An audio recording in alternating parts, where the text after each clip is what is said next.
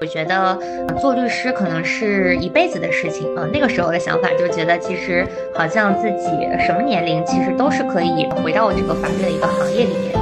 但是可能创业这个事情，我是觉得可能只有在年轻的时候才会有这个勇气和魄力去尝试的一件事情。我觉得先让自己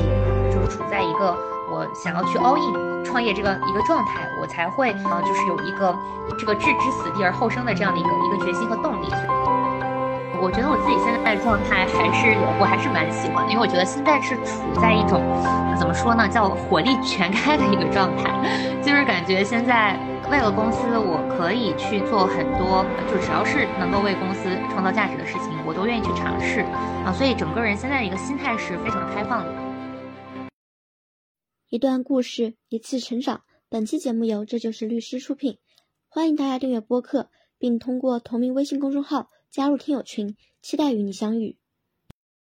Hello，大家好，欢迎来到这就是律师，我是主播柠檬。今天这期节目，我们想邀请一位具有硅谷气质和浪漫色彩的前律师郑传卓维欧拉。我先简单介绍一下维欧拉的经历。嗯，本科毕业于中山大学之后，维欧拉去了美国加州大学伯克利分校读 L.M，在红圈所外资所工作五年后，选择创业。现在是一家新消费品牌的创始人兼 CEO。其实这个转变，我觉得还是挺特别的，因为毕竟是完全跨了一个领域。然后可能很多小伙伴也会非常好奇，所以我们还是想请维欧拉可以先和我们聊聊你的一个求职和职业经历嘛？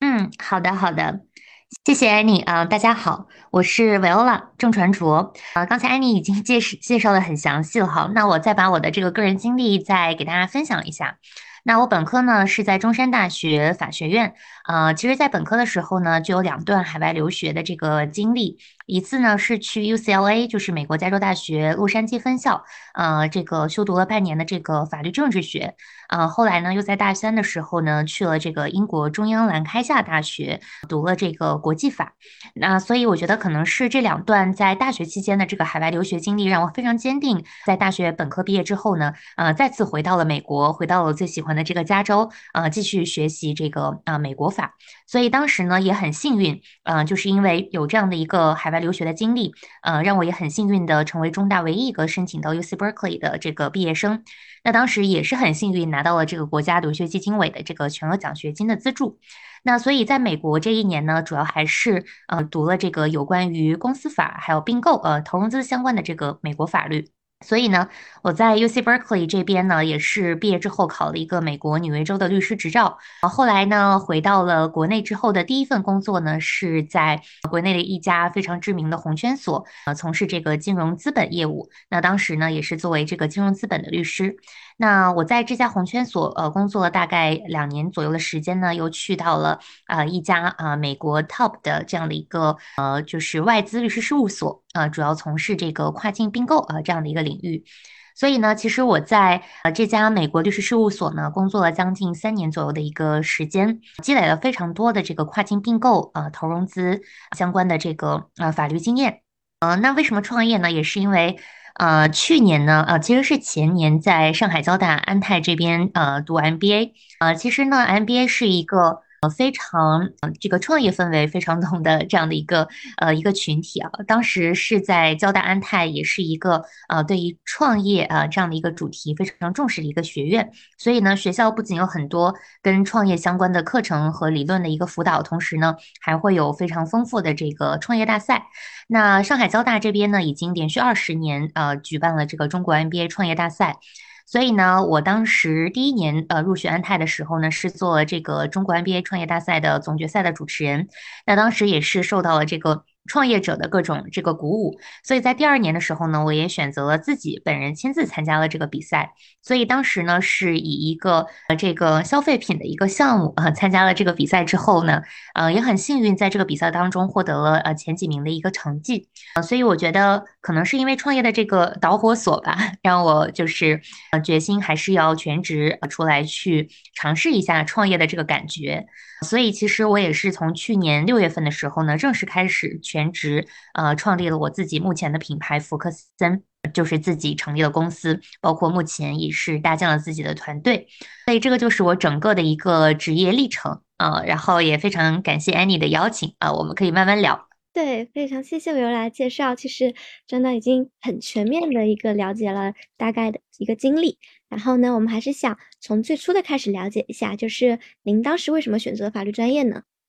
嗯，其实我在高中的时候读的是文科，那当时之所以读法律，也真的是受到了这个美剧的这样的一个一个洗礼。嗯，就是当时是有看这个《傲骨贤妻》嘛，那当时，我觉得我自己是一个非常呃愿意去表达，而且愿意去去为我自己的这个身边的人啊献出我自己的一份力量的这样的一个性格，就是很愿意去帮助别人去解决问题。那我觉得律师呢这样的一个行业是一个非常好的，可以去啊帮助身边。的人、家人啊，包括朋友啊，甚至是我们的客户去解决啊这个问题，帮他们去处理难题的一个很好的一个职业。呃，所以包括我自己也很喜欢去做公益。那我觉得就是我自己的这样的一个性格吧，让我觉得其实律师是非常适合我自己的。呃，一个是我自己呃比较喜欢去表达，然后去跟别人去沟通。那另外一个就是我也很喜欢呃这个呃就是中国法和美国法啊这样的一些呃在案例当中去学习的一个快感。所以我觉得呃这是。是我为什么读法律的一个原因，觉得自己是很适合，也很喜欢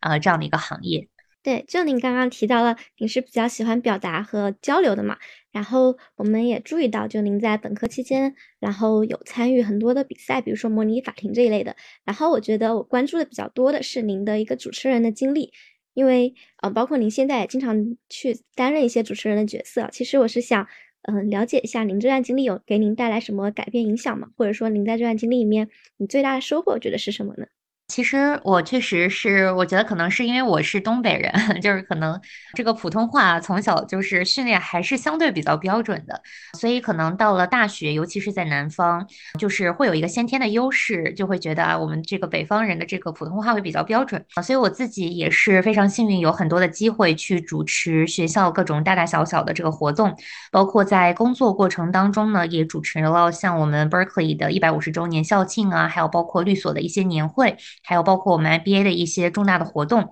那我觉得这些呃主持的经历对我来讲最大的一个。帮助其实就是能够让我不怯场，呃，就这个事情，我觉得是可能在我高中的时候，那个时候因为是做学生干部，在学校是做这个学生会主席，那其实是有非常多的这个 public speaking 的这样的一些机会和经验，所以我觉得从大概可能从初一开始到呃高三这六年的时间，呃，是基本上学校的每一周的这个升旗仪式啊，还有包括一些活动呢，都会有这个机会去做这个公开的演讲，甚至是那种在那种几千几万人的这个操场。场上面给大家去就是领读一些誓词，这种活动也有参与过，所以我觉得他给我最大的一个帮助就是让我非常自信啊，就是说能够让我在一个很公开的场合去讲话的时候，呃，不会有这种很紧张、很羞涩的感觉，而是觉得就是说能够去从容的去面对我们的观众。然后其实我自己有一个小的秘诀，就是其实我每一次主持的时候，我可能都不会戴隐形眼镜，嗯，因为就是可能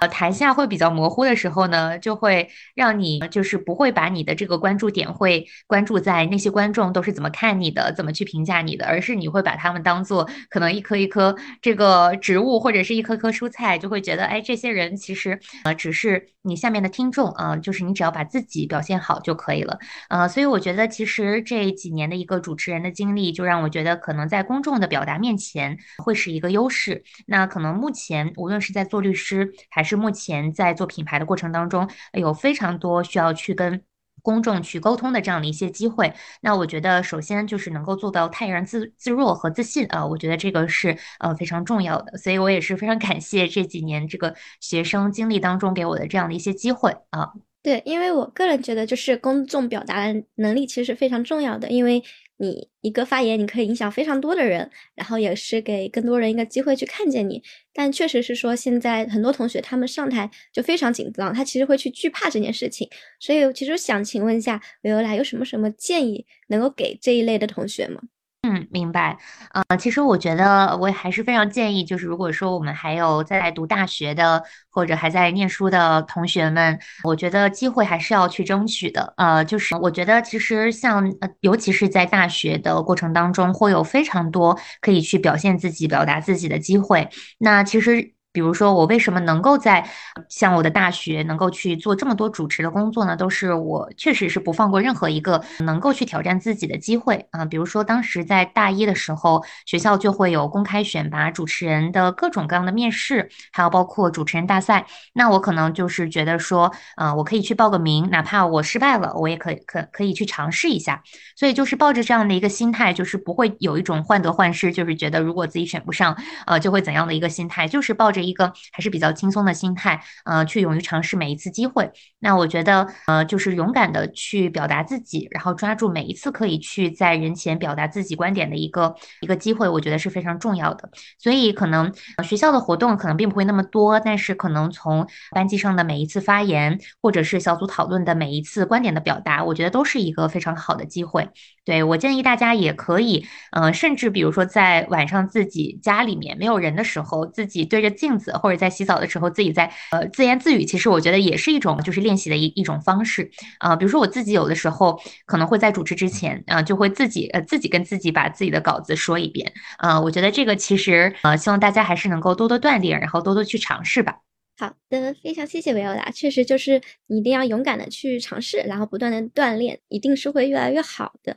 然后呢，就我们刚刚也听到您在本科期间其实就有两段出国访学的经历，那我们其实还是想了解一下，就是如何能获得国家公费出国交流的机会呢？以及说这些机会我们怎么样才能去发现呢？明白，其实我这里有一个很小的 tips，嗯，就是凡事都要趁早啊。就是我是一个特别喜欢做规划的人，呃，就是我高中的时候，我同学就是开玩笑说我是一个可能在小学的时候就知道自己就是大学毕业会做什么事情的人。就是我会很喜欢去规划自己呃未来的一个阶段性的目标。那可能就是为什么我可以在大学呃有两段留这个留学交换的经历，其实正常大家可能最多是一段哈。可能就是因为我在呃高中毕业的时候，整个高中到大一的那个假期，可能很多同学就是出去旅游了嘛。那当时 我就是做了一个选择，就是去北京读了一个新东方。然后当时我就觉得出国这个事情是我一直想要去尝试的。可能我当时觉得，无论是在大学本科还是在大学毕业，总会有机会去出国。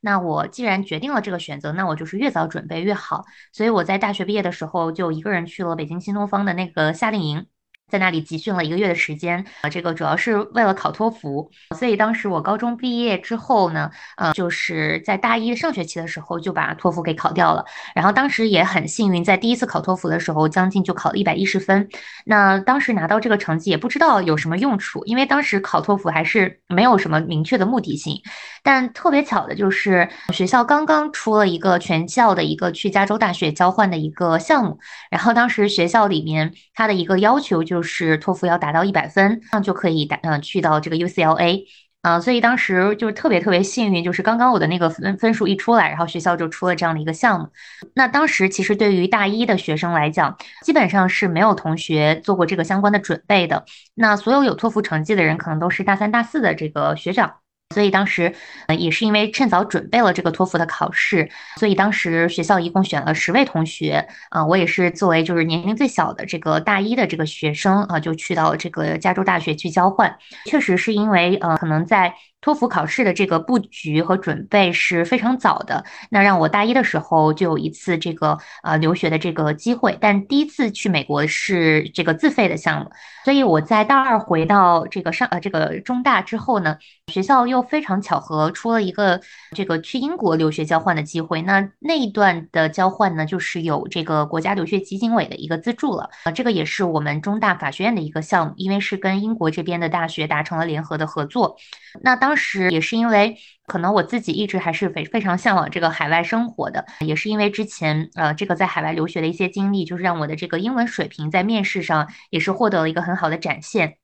那当时是很顺利的吧，然后就拿到了去英国的这个交换机会。就是总结下来，我觉得如果说大家无论是在本科还是在本科毕业之后想要去出国的话，一定要把这个语言类的考试提上最早的议程，甚至可以在入学之前就去考，而不是说在我申请之前再去考试。虽然它的有效期只有两年，但我觉得早早去准备肯定是呃非常有帮助的。那这个就是我给大家这方面的一个建议。对，因为就是听到大一的时候就托福一百一，真的非常厉害，就感觉肯定高中就是一个非常不一般的高中了。啊 没有没有，就是可能当时也是因为身边有很多同学出国，那就是受到这些影响吧，就觉得这个托福还是越越早考越好。嗯，之前交换的话是分别在美国和英国都有过交流嘛，然后就其实挺好奇，就结合您在中大一个求学的过程，就会觉得这三国它在教学方面是有哪些的异同呢？然后给您自己一些个人的体悟会有什么呢？嗯，OK，明白。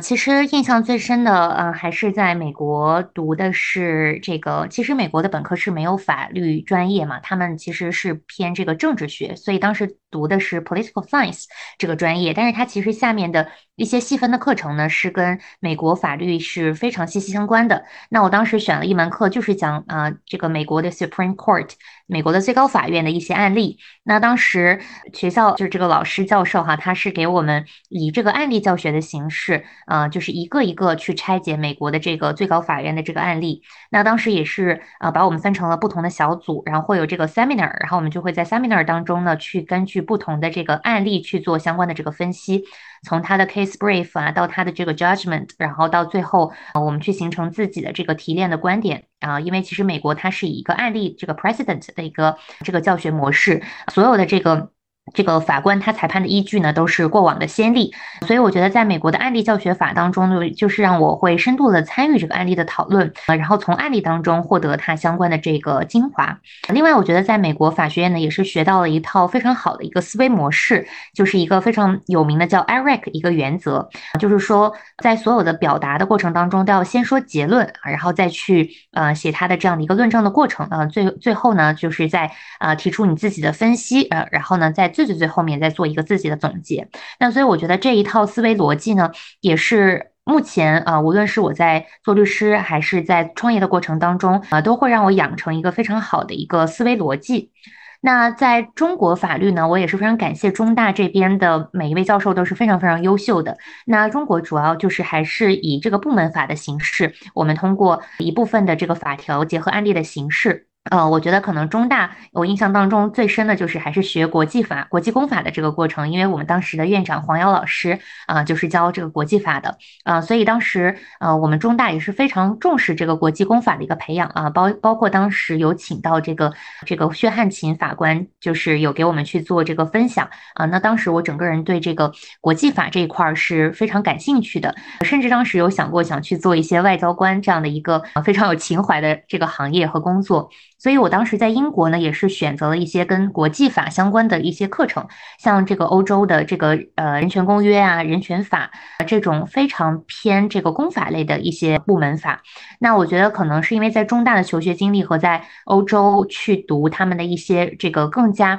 这个 human rights 的这样的一些课程，就会让我觉得我对于这个呃比如说像男女同权呀，还有包括一些这个比较偏民主自由方面的这个话题也是。是非常感兴趣的。其实，在美国也是会受到这个美国法西方它对于这个民主的一些追求，所以我觉得就是在欧美的这样的一些求学经历，对我的视野和我的一个价值观的塑造塑造是非常非常重要的。我觉得这个可能是我在这几段留学的过程当中的一些收获。对，因为我觉得就这些经历的话，一方面是让您在学习方面可能嗯有。接触更多领域的一个机会，另一方面就是您视野会更加开阔。然后想了解一下，就除了学业这部分，您当时本科期间有没有去做一些职业类型的探索呢？比如说想想之后自己想要做哪一方面的业务？嗯，明白。呃，其实我在本科的时候呢，有过三段的实习经历，其中有两段呢是在这个呃一家是我呃后来去的那家红圈所，另外一家也是一家红圈。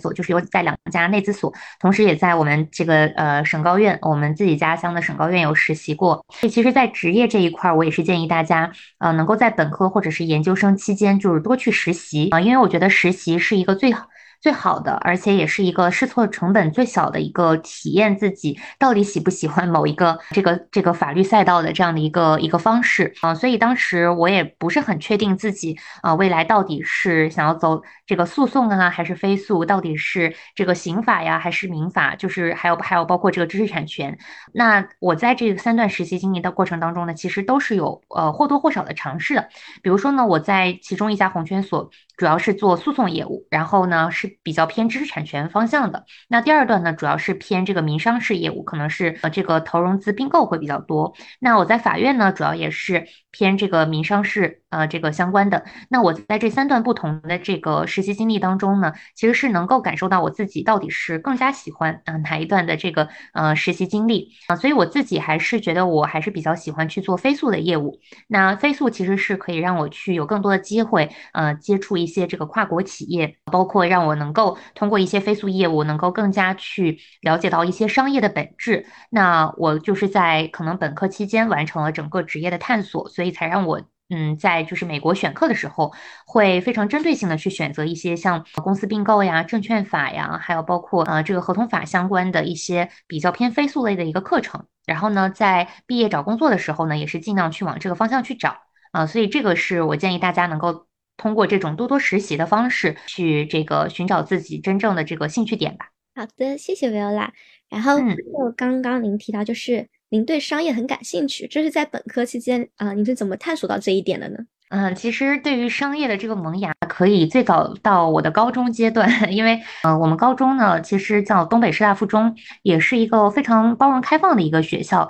那其实我在高中的时候，首先我自己一方面是在学生会，就一直是有去做一些这个学校的各种各样活动一些策划。那后来学校有一个开超市的这样的一个实践的项目，呃，就是我们是全国首家这个啊学生自主经营。开开放的这样的一个就是高中的超市，所以我在高中阶段的时候，就是作为这个超市的创始人，跟学校的老师同学去，呃，甚至去到成都这边去考察这个一些大学的超市。然后我其实，在高中的时候呢，就有过这样的一些社会实践的经历。那在大学期间呢，这也是一方面，呃，继续在这个学生会当中就参与了很多这个管理的工作，就让我觉得我还是非常喜欢自己去带领一个团队，然后去实现不同的项目的一个落地。那可能我的一个性格一直 都是是这样子的。那包括后来在大学毕业之后，有参与咱们这个公益机构 CYOT 的这个大学生的公益机构的呃从零到一的创建啊，包括我自己也组织过一些这个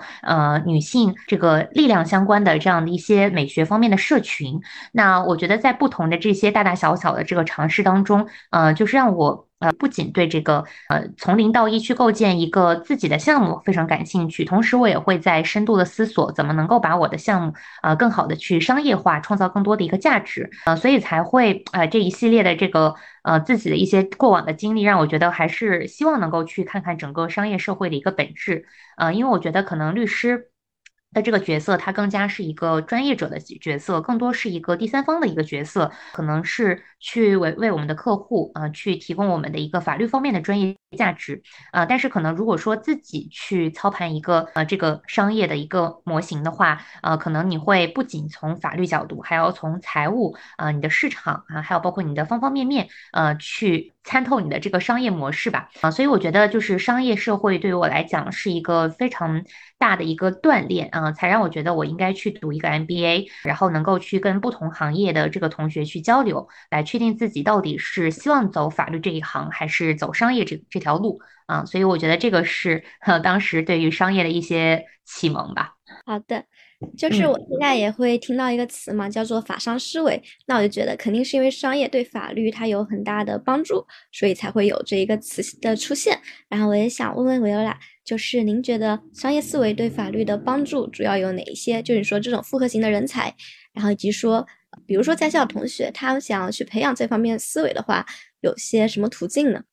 明白，呃，我觉得其实我是非常非常建议我们读法律的同学多去关注一些商业类的，呃，这样的一些动向哈。呃，我觉得可能最简单的方式就是多去看一些这个财经媒体。我自己会每天都会关注的就是这个投资界，还有包括三十六氪啊这种，还有包括财新这几个非常知名的一些财经号的媒体啊，它其实每天都会去报道一些社会上这个商业上，呃，包括一些。投融资的一些事件呀，包括啊一些这个金融类的一些事件，我觉得这个是呃非常好的，能够让我们保持这个商业嗅觉的一个方式，就是每天都去看这样的一个新闻。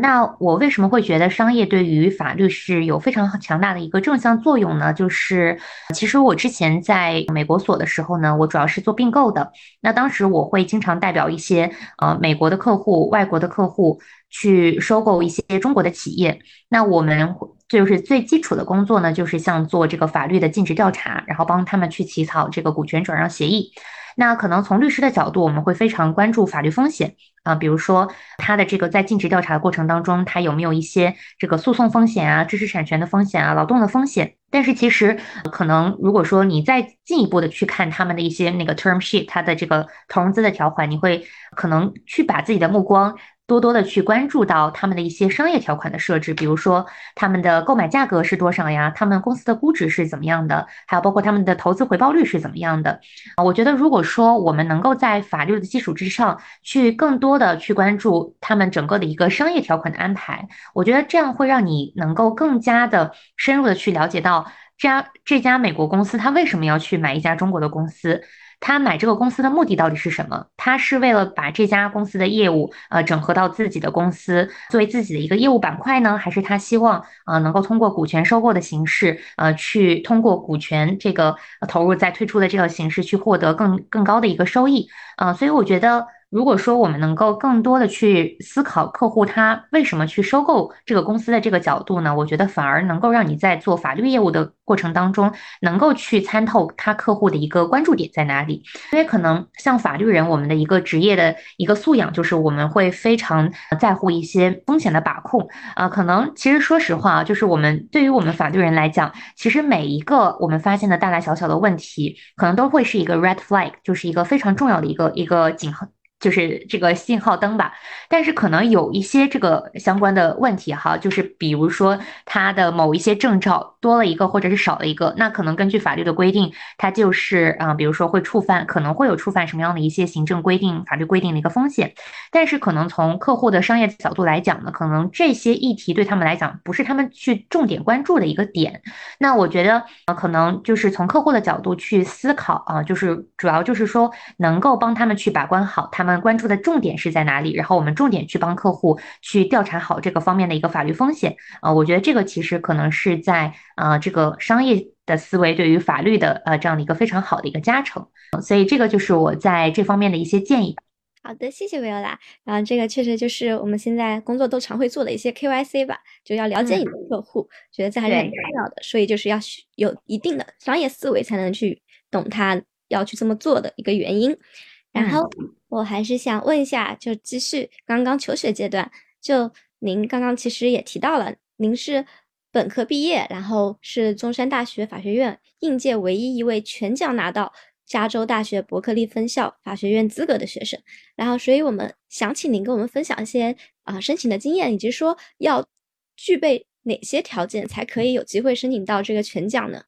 首先就是呃，当时我觉得是可能是政策的一些红利吧，因为可能当时在我们那一届，就是在国家留学基金委，它对于我们这种申请美国呃这个研究生的这个项目，呃，开放了一些这个很好的这个全奖的名额啊。我不确定现在这个国家留学基金委在这一块儿它的政策是什么样子的啊，但我觉得无论如何啊，就是因为可能还会有一些其他奖学金的。呃，这样的一些渠道，我觉得最重要的就是大学的这个本科的绩点，就是这个学校的成绩还是非常重要的。因为呃，无论是我们拿什么样的奖学金，就是你的本科的这个学业成绩一定是最重要的。嗯，所以我觉得这个一定要大家非常重视啊，就是考试成绩要高分。第二个呢，就是我们的语言类的这个成绩，无论是托福、雅思，我建议大家就是尽早考，然后拿到一多刷一个，就是多刷几次可以刷到很很好的一个分数。那另外一个，我觉得就是海外留学经历，我觉得这。个就是锦上添花啊！如果说大家能够有一段这样的一个出国交换的一个这个这个经验，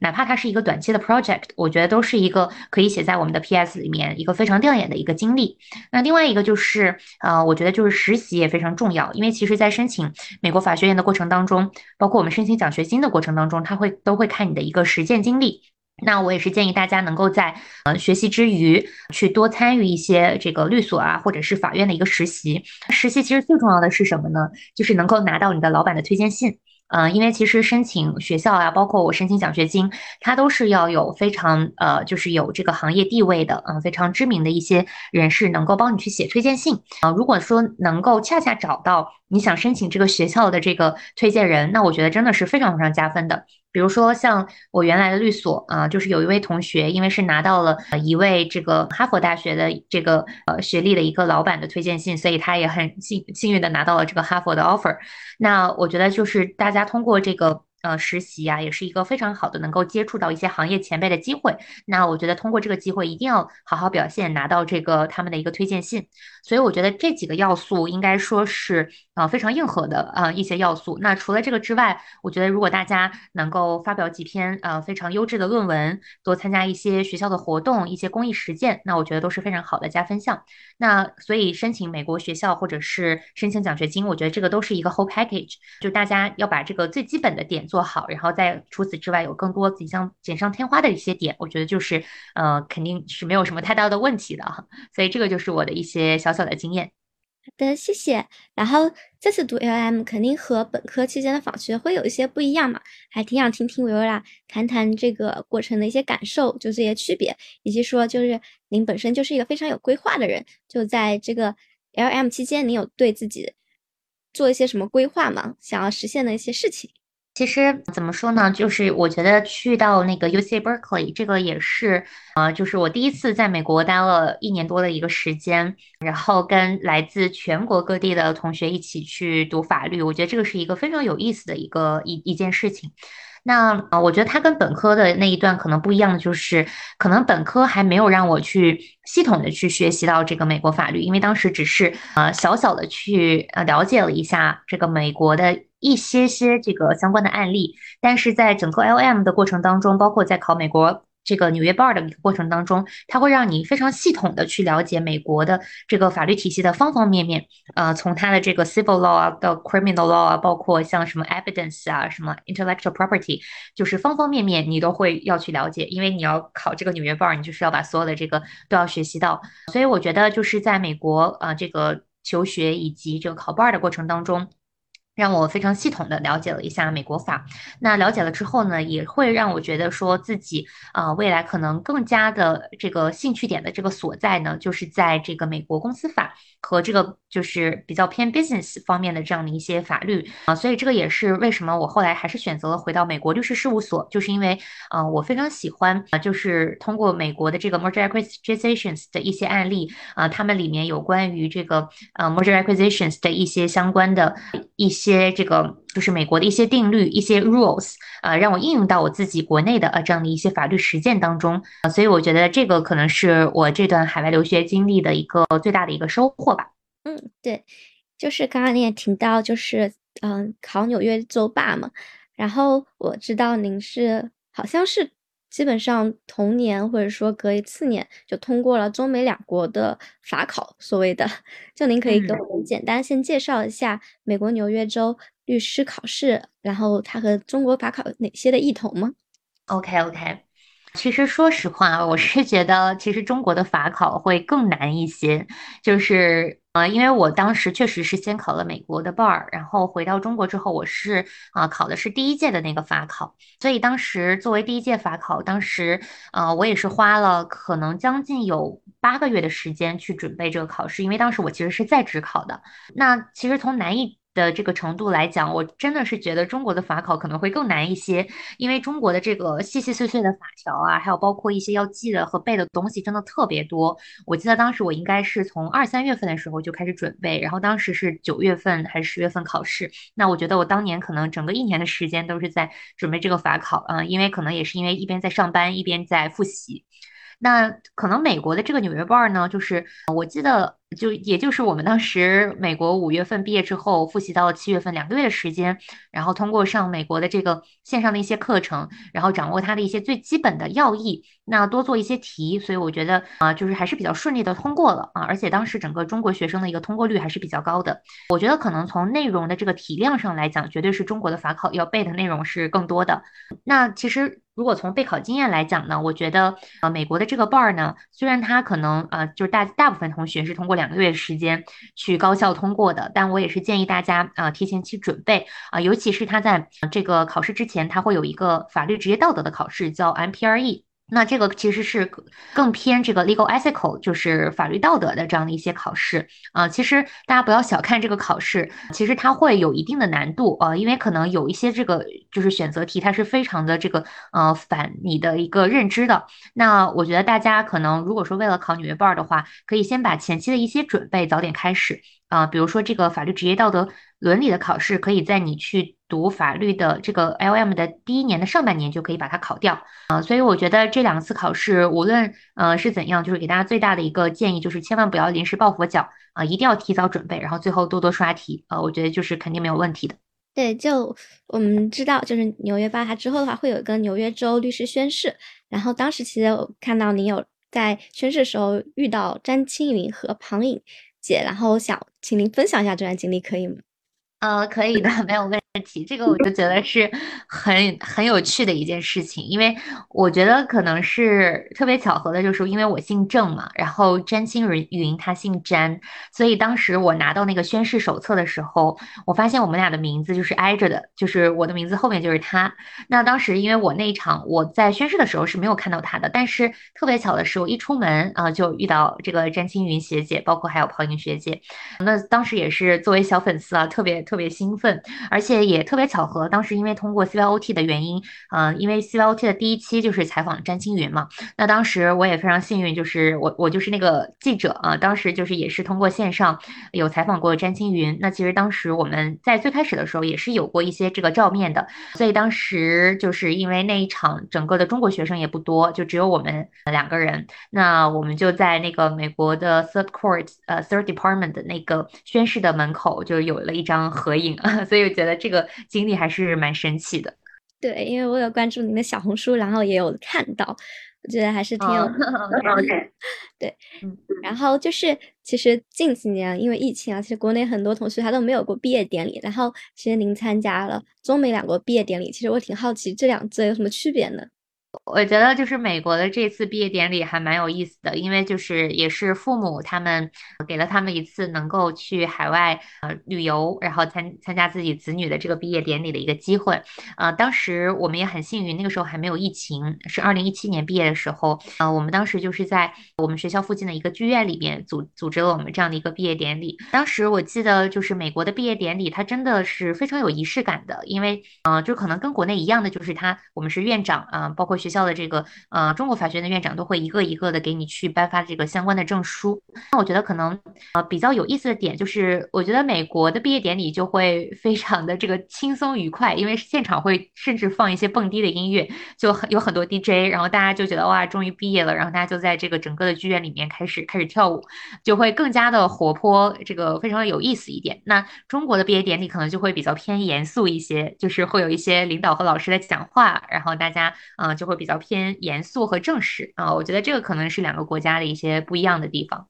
对，然后就是我们知道，就出国留学嘛，大多数都是希望能够去考一个纽约州霸的。然后您觉得，就是您现在持有着双证，对您之后职业发展它有一些什么的帮助呢？其实我的一个建议就是，如果说嗯，未来同学们想要去啊美国律师事务所或者是这个外资所啊，就是这个。无论是纽约 bar 还是其他国家的这个任何一个外国国家的这个律师证，它一定是一个呃这个 B 选项，它一定是一个 necessary 的东西。为什么呢？因为其实像我之前的外所，如果说没有纽约 bar 的话，它其实是在律所是没法升到 associate associate，它只能一直做 legal assistant。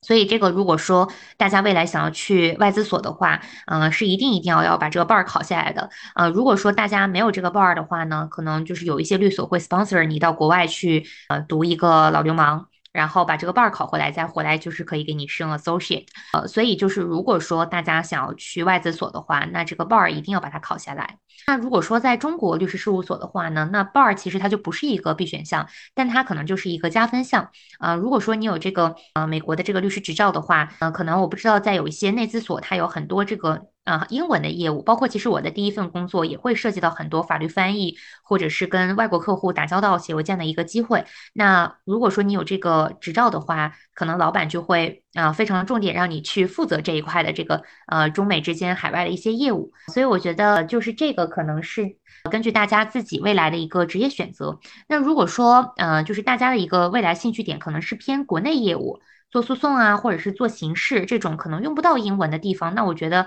呃，可能这个 bar 它可以发挥的价值就没有那么大啊，甚至是微乎其微，因为基本上你的工作是用不到这个海外的法律，也用不到英文的。那我觉得可以，大家就没有必要去，嗯，考这个美国纽约州的律师执照。所以还是看大家自己的一个职业选择。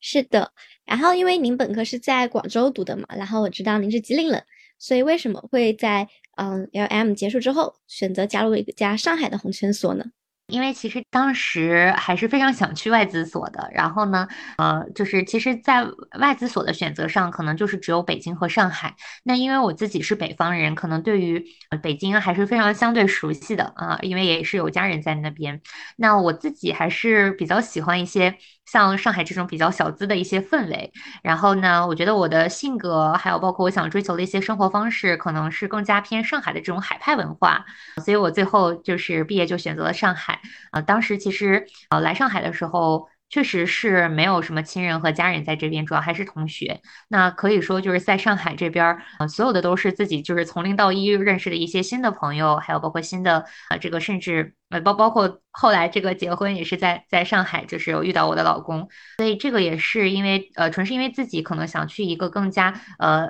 国际化的，然后能够去实现自己的这个外资所的这个职业理想的一个一个初心，所以才选择了这个上海。像您刚刚提到您老公嘛，其实我知道这里面有一个挺有趣的故事，就是你们相遇啊这一块，不知道你方便分享一下吗？可以呀，没有问题。就是我跟我老公的相遇也是蛮机缘巧合的。就是呃，当时我是从美国刚刚回来的那个第一个月，因为那个时候也拿到了就是红圈所的 offer。那当时我的老公，呃，那个时候还不能说是老公，他当时是跟我在同一家律所，只不过他已经那个时候入职了一两年的时间了。那特别巧的是呢，他当时回我们吉林省高院开庭，那他的老板呢，正好也是我们吉林人啊，因为也是就是啊之前有认识，所以呢，他老板就说啊，说全卓你要不要过来旁听一下我们这个庭啊，可以来学习一下。所以当时就是抱着一个学习的目的，就是去参加了那场庭审，作为一个旁听的一个身份。所以当时我就是在我们吉林省高院 认识了我老公，当时就是初次见面，他就是在开庭嘛。所以他当时整个就是在一个非常高光的时刻，可能他就是一直在法庭上有陈陈述啊，然后有去呃答辩，所以我会觉得呃就是这个人他可能就是整个人会在一个发光的一个状态。那当时可能就是因为这个呃第一次见面这个印象比较好呃，所以后来就是因为成了同事，然后也会经常在一起吃饭聊天啊，所以就是这样认识的，就是这个是一个还蛮有意思的一个经历。对，就是我我们俩就是在我们家认识的。对，因为您和老公认识的时候，两个人可能也都算一个嗯，在职业上升期的一个阶段嘛，就会感觉两个人其实都会很忙。就你们是怎么去平衡这一段关系的呢？呃，其实说实话，我们最开始在就是律所的时候，在同一家律所的时候，那个时候还没有 在一起，就那个时候就还是朋友。嗯，那个确实确实特别忙，因为在那个红圈所的时候，经常要加班到晚上十一二点。可能也确实因为就是大家的这个工作节奏都比较像，可能就不会存在就是说一方会比较忙，一方会比较闲的这样的一个状态。那可能我们就是在同样的一种比较高压的一个这个状态之下，所以才能让我们有更多的一些。交流，比如说就是知道大家彼此的一个这个状态是什么样子的。那我们也是因为就是近水楼台嘛，就是大家离都比较近，就会经常一起一起吃饭。呃，包括其实像我们之前有呃参加。律所的一些年会啊，有参与共同的一些活动，嗯，所以就是一来二往，嗯，就是有这样的一些交集啊，所以怎么去平衡呢？我觉得大家就是因为在一个比较相对独立的环境当中，大家都能够，嗯，就是把生活其实已经融入到这个工作当中了，嗯，所以我觉得其实我们，呃，大部分时间都是在工作当中有更多的一个交集。对，就是毕竟律师这个职业嘛，可能网上也都会觉得女律师可能找对象比较困难，然后确实大多数现在所里边。女律师是主要单身的 群体，然后男 律师好像基本上按前辈的说法都被抢光了，所以我也很好奇，就维欧拉怎么看待这件事情呢？嗯，我我确实觉得我们女律师都太辛苦了，就是我之前的反正好几家律所都是，呃，女律师特特别的拼，特别努力，但就是没有时间出去约会。我觉得这个确实是因为工作太忙了，然后嗯，少了很多社交的这个时间。但是我觉得上海就是这样的一个现状，嗯，就是女孩子。优秀的女孩子太多了，然后但是，呃，确实可能优秀的男生都比较抢手啊，所以如果说大家，嗯，其实我身边我还是一个比较喜欢善于去给大家结缘的一个人啊，就是如果说大家有这个相关的一个诉求啊，就是我身边还是有很多不错的男男生和女生，我也愿意帮大家去引荐。对，就。您和您老公其实已经在一起挺久的时间了，但我觉得你们俩关系仍然是非常非常好，然后包括经常一起出席一些公众场合，就觉得还是您在这一方面可能有一些自己的小 tip 嘛，就维护亲密关系这方面。其实我们两个呢，嗯，就是其实说实话，我们虽然是二零二零年结婚，但是其实说实话，结婚这个事情对我们俩，嗯，就是没有太多的一个改变啊。就是其实我们现在还是一个比较偏那种恋爱的一个状态啊。一方面就是我们现在可能还没有生娃，第二一个就是啊，我们两个还是有自己嗯自己比较独立的自己的事业。啊，包括他自己工作也比较忙，我自己工作也比较忙，嗯，所以可能我们俩就是出差都都会非常多，那可能我们就会就是所谓的这个 距离产生美吧。我觉得可能就是我们呃，因为可能能够去在一起的时间，呃，可能不会像有一些家庭就是天天会在一起回家一起吃饭。其实说实话，可能我们俩只要结婚之后到现在，基本上每周能够一起回家吃晚饭的机会就是非常少，基本我就。记得应该是今年的这两个月，就是基本没有发生过两个人一起回家做饭的这个事情。基本要不然就是我下班特别晚，要不然他就是出差。嗯，可能就是我们俩就是能够家庭共处的这个时间会比较少，那我们就会比较珍惜那两个人在一起的。一些这个 family time，嗯，另外一个就是因为他也在读 MBA，我也在读 MBA，然后他正好呃也在交大嘛，他是在高金，我是在安泰，啊，所以我们两个其实是有很多学校的活动上的一些交集。那我们两个其实从这个家庭的一个 partner 就会变成一些事业上的 partner，比如说我们两个，因为我们俩还比较幸运，就是都是学联的主席，所以我们两个也是牵头举办了很多学校的这个活动啊，包括去呃。自发的组织了像我们这个长三角主席会的这样的一些社会组织，我们可能更多会在我们的这个工作当中，呃，就是变相的去促进我们的一个感情生活。对，所以我觉得有的时候保持爱情新鲜的一个好的方式呢，就是珍惜每一次在一起的时间，然后不用每每一天都腻在一起，但是就是要呃让每一次在一起的时间能都能够让它非常的高质啊。所以我觉得这个可能是相当于一个秘诀吧。对，因为，嗯，之前可能有些同学还会担心，就是律师和律师之间会不会更感觉更加的无聊一些嘛？可能生活圈话题太重合性太高了。但我现在听分享下来，我觉得这种势均力敌，以及说相互之间一个扶持理解，还是非常有帮助的。嗯，是的，是的。然后，对，还是回到刚刚的第一段职业经历嘛。然后您还记得您当时主要负责一些工作内容，还有工作节奏大概是怎么样的吗？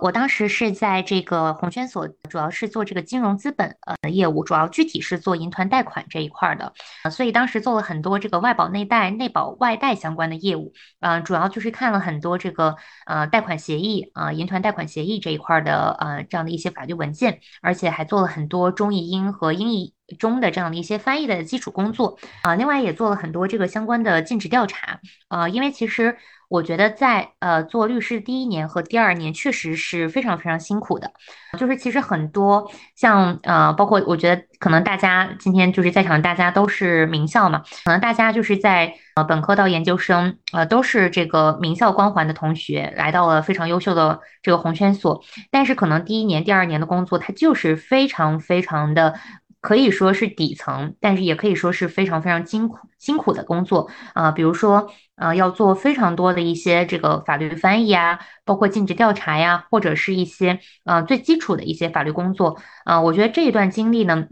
它让我学会了，就是说，一定做律师一定要有一个工匠精神，就是。其实每一个就是光鲜亮丽的这个合伙人，其实他们都是从这个律师助理做起来的。嗯，所以我觉得在红圈所的这段经历，让我觉得做律师啊，一定要耐得住寂寞大家一定要在做一第一年、第二年的时候，不要觉得自己做的工作是有多么的琐碎、多么的繁杂，因为其实你做的每一件事情，它都会对未来的你是非常有帮助的。其实我最开始的时候特别不理解为什么我每天是要做一个翻译的机器，但其实说实话，老板在让你做翻译的过程当中，也是让你去逐字逐句去熟悉这个协议的一个过程。其实我觉得做法律翻译真的是一个非常好的一个去培养你的。legal skills 的一个过程，因为可能我在做律师的前三年的大部分的工作都是在做翻译的过程当中，但是我觉得就是因为有这样的一段法律翻译的一个工作的一个积累，才让我对很多的条款就是非非常非常的熟悉。比如说提到一个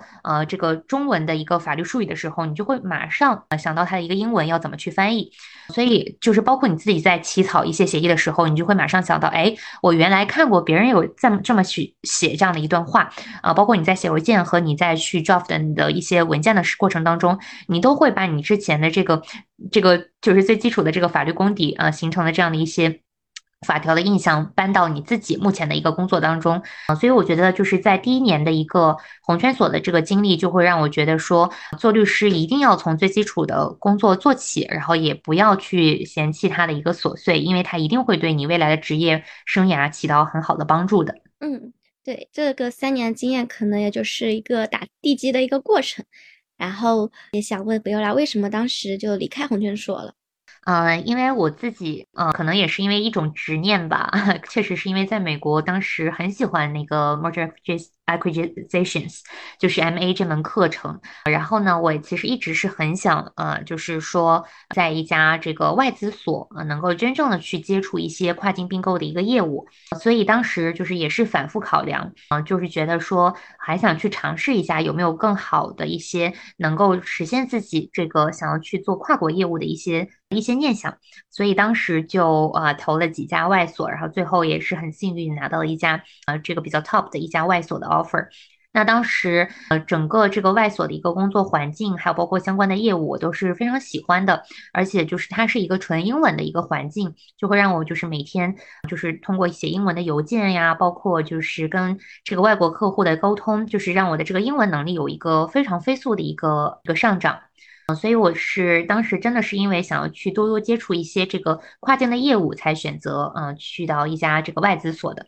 好的，就是因为您在内外资所都有工作经历嘛，所以还挺想听您分享一下，就内内外资它的一些风格的区别，包括一些业务上啊、管理上啊，还有同事之间，可不可以跟我们介绍一下？明白。嗯，其实外资所呢，在中国一般它的这个人数都会非常少。就像我之前的外所，可能在中国就是大概三十人到四十人之间。但是如果说像这个一些内资所，它其实在中国，比如说上海啊，就是大概是在几百人的一个规模。那可能在团队氛围上，我觉得外资所它可能是更加 family 的感觉啊，而且尤其是外资所，它可能会有一些外国的合伙人。那它整个的一个氛围呢，还是非常的平等化的，而且是非常人性化的一个啊一个工作模式。就是比如说，如果老板想让你周六周日加班，他会非常不好意思的给你写邮件说什么 M。Very sorry to disturb your weekend，或者是 week，呃，就是会说很多这种抱歉的话，然后来让你加班。我是会能感觉到，就是老板们真的是，呃，就是觉得不想耽误你的一个休息时间，让你让你去工作，因为他不会觉得说加班是一个理所应当的一个事情。这个可能是在工作氛围上，但是可能在，比如说我们一些中国所，就是加班就是一个非常家常便便饭的一个事情，所以这个可能是一个团队氛围的一个不一样。那另外一个，我觉得，呃，可能在外资所呢，它主要就是在业务上，就是它会非常的细分啊，因为其实外资所在中国一般做的一些业务，就是像呃跨境并购，还有包括 FCPA 以及呃像知识产权类的这样的一些业务，但是可能在内资所，它的业务会非常的广泛。嗯，从劳动法、婚姻法、刑法，这个诉讼、非诉，就是方方面面都有。嗯，而且呢，就是在内资所呢，它的一个好处就是，因为团队会非常多，就是不同的团队之间的这个交流也会非也会非常多。嗯，所以我觉得在内资所呢，反而可能是有更多的机会去跟不同的业务部门去打交道。那外资所呢，因为它非常的细分和垂直啊，所以你会更加专攻于啊某些特定的一个领域。我觉得这个可能是一个呃在业务层面上非常大的一个不同。那我觉得其实两段经历对我来讲啊都是非常开心的。呃，就是这个还是要看个人选择啊。如果说大家有什么这方面的疑问，也可以就是再具体来跟我沟通。好的，就因为您到外资所之后，等于业务领域也换了一个嘛，我们想就请您介绍一下。跨境并购律师，他主要的工作内容是什么呢？包括你们平时，嗯，和哪一部分人打交道会比较多呢？其实跨境并购当时主要就是做两个方向的业务，一个是走出去，一个是呃引进来嘛，呃，所以一个就是 FDI，一个是 ODI 这两个方向的业务。那当时我主要做的可能是这个 foreign direct investment 会比较多，也就是外商投资，啊，那就是帮助外国客户在中国设立公司。投资并购，还有包括这个股权或者是资产的投资的这样的一个业务会非常多。那所以其实我们当时律所的一个整个的客户来源呢，可能更多是我们的美国总部，还有包括我们其他 office，他们会给我们介绍呃一些这个呃这个国际上非常知名的一些呃这个企业。呃，如果说他们在中国部分有一些这个相关的业务的话呢，主要是由我们这个 China office 来负责。那当时具体的一个工作呢，就是。帮他们去起草一些相关的这个法律协议。比如说，如果他们是设立公司的话，我们就要帮他们去做整一套在中国设立公司的一套这个法律的文件。那如果是并购类的呢，我们就要帮他们去起草这个股权收购协议啊、投资协议啊这个相关的一些协议。在这个过程当中呢，我们也会涉及到很多这个尽职调查的一些工作，所以我们可能会去到我们的这个 target 目标公司去审阅他们所有的这个公司的组织文件，然后去帮客户写这个尽职调查报告。那这一块的业务可能是占据我们可能百分之六十到七十左右的这样的一些工作。那当时在外所呢，因为其实除了这个之外，我们还有很多的不同领域的业务，比如说像 license agreement，呃，这个其实是。在很多外所比较重点的一一个业务就是做这个 licensing agreement，呃，这个其实比较偏知识产权类。那当时其实主要也是帮一些外国客户，他们在中国如果要授权一些自己的 IP 或者是 trademark，啊，就需要我们中国的律师去帮他们起草相关的这个 license agreement。另外一个就是我们也会去，呃，尝试一些，比如说像呃这个投融资。以及这个贷款啊相关的这个业务，所以我当时也参加过很多 financing 呃，就是相关的一些文件的起草，还有包括谈判。那我在就是整个工作的过程当中，接触最多的就是我们呃外国的律师以及我们外国的客户，所以就是一般我们所有的工作邮件啊全都是英文的，也是因为会有各种各样的时差嘛，那我们的整个的工作状态就是相当于二十四小时待命。啊，因为你随时随地都会收到呃各种这个你们这个律所呀，或者是这个客户的邮件，啊，所以这个是当时在外资所的一些工作体验吧。对，因为我不太了解金融资本领域，我不知道这两者之间的业务方向会有比较大的区别吗？有没有需要一些适应的？其实像在红圈所，主要是做金融资本的，它更加是偏向于中国的一些这个金融机构啊，所以当时我们很多的客户都是一些中国的银行或者是一些外资的银行啊，我们帮他们去起草叫做这个 FA Financing Agreement 啊 Facility Agreement 啊这样的一些协议，所以我们更多的是代表机构方。那我们在做并购的过程当中，在外资所呢，我们代表的更多的是公司方，就是公司呃他们之间的一个收购和这个和并购，呃，所以这个可能是我们一个客户群体的一个差异。对，这个就是可能金融资本它是会更加偏中国的这个金融市场，像这个金融机构呀，包括一些外汇交易中心呀、外管局呀，还有包括一些这个呃这个大型的基金啊，以及包括一些这个私募股权这样一个一个方面的一个客户群体。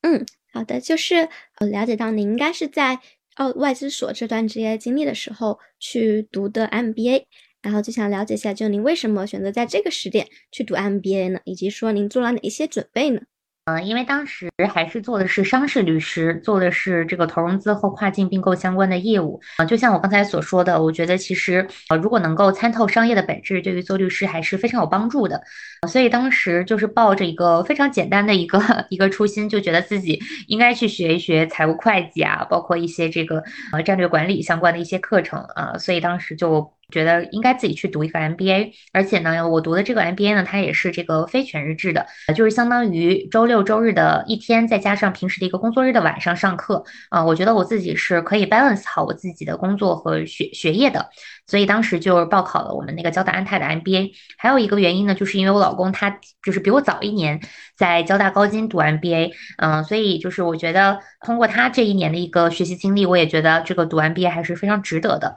所以我就报考了这个。MBA 的一个项目，对，那想问问，就是当时为什么是选择在交大安泰来读的？当时还是呃非常想要在上海去读一个这个 program，因为就是我之前的一个求学经历是没有在上海读过书的，也是希望能够在上海结交一些朋友，积积累一些人脉，所以当时就选择在上海。那可能上海能选择的学校就不会特别多了，基本上比较 top 的一些商学院就是中欧、长江、交大、复旦。啊，还有包括可能还有一些其他的学校，那我自己可能一直对于这个这个交大是有一个执念的，就觉得其实当时考大学的时候还是比较想来交大的。那我觉得如果既然有这么的一个机会，我觉得还是很想去做一个交大人啊。另外一个整个安泰的一个课程设计，我觉得也是我自己非常喜欢的啊，因为可能有一些 MBA 的项目它会比较偏社交啊，但是交大的这个 program 都是非常的学术啊，而且就是它的是非常硬核的那一种。因为我们确实是要非常认认真真的上课、写作业、小组讨论，呃，做 presentation 的，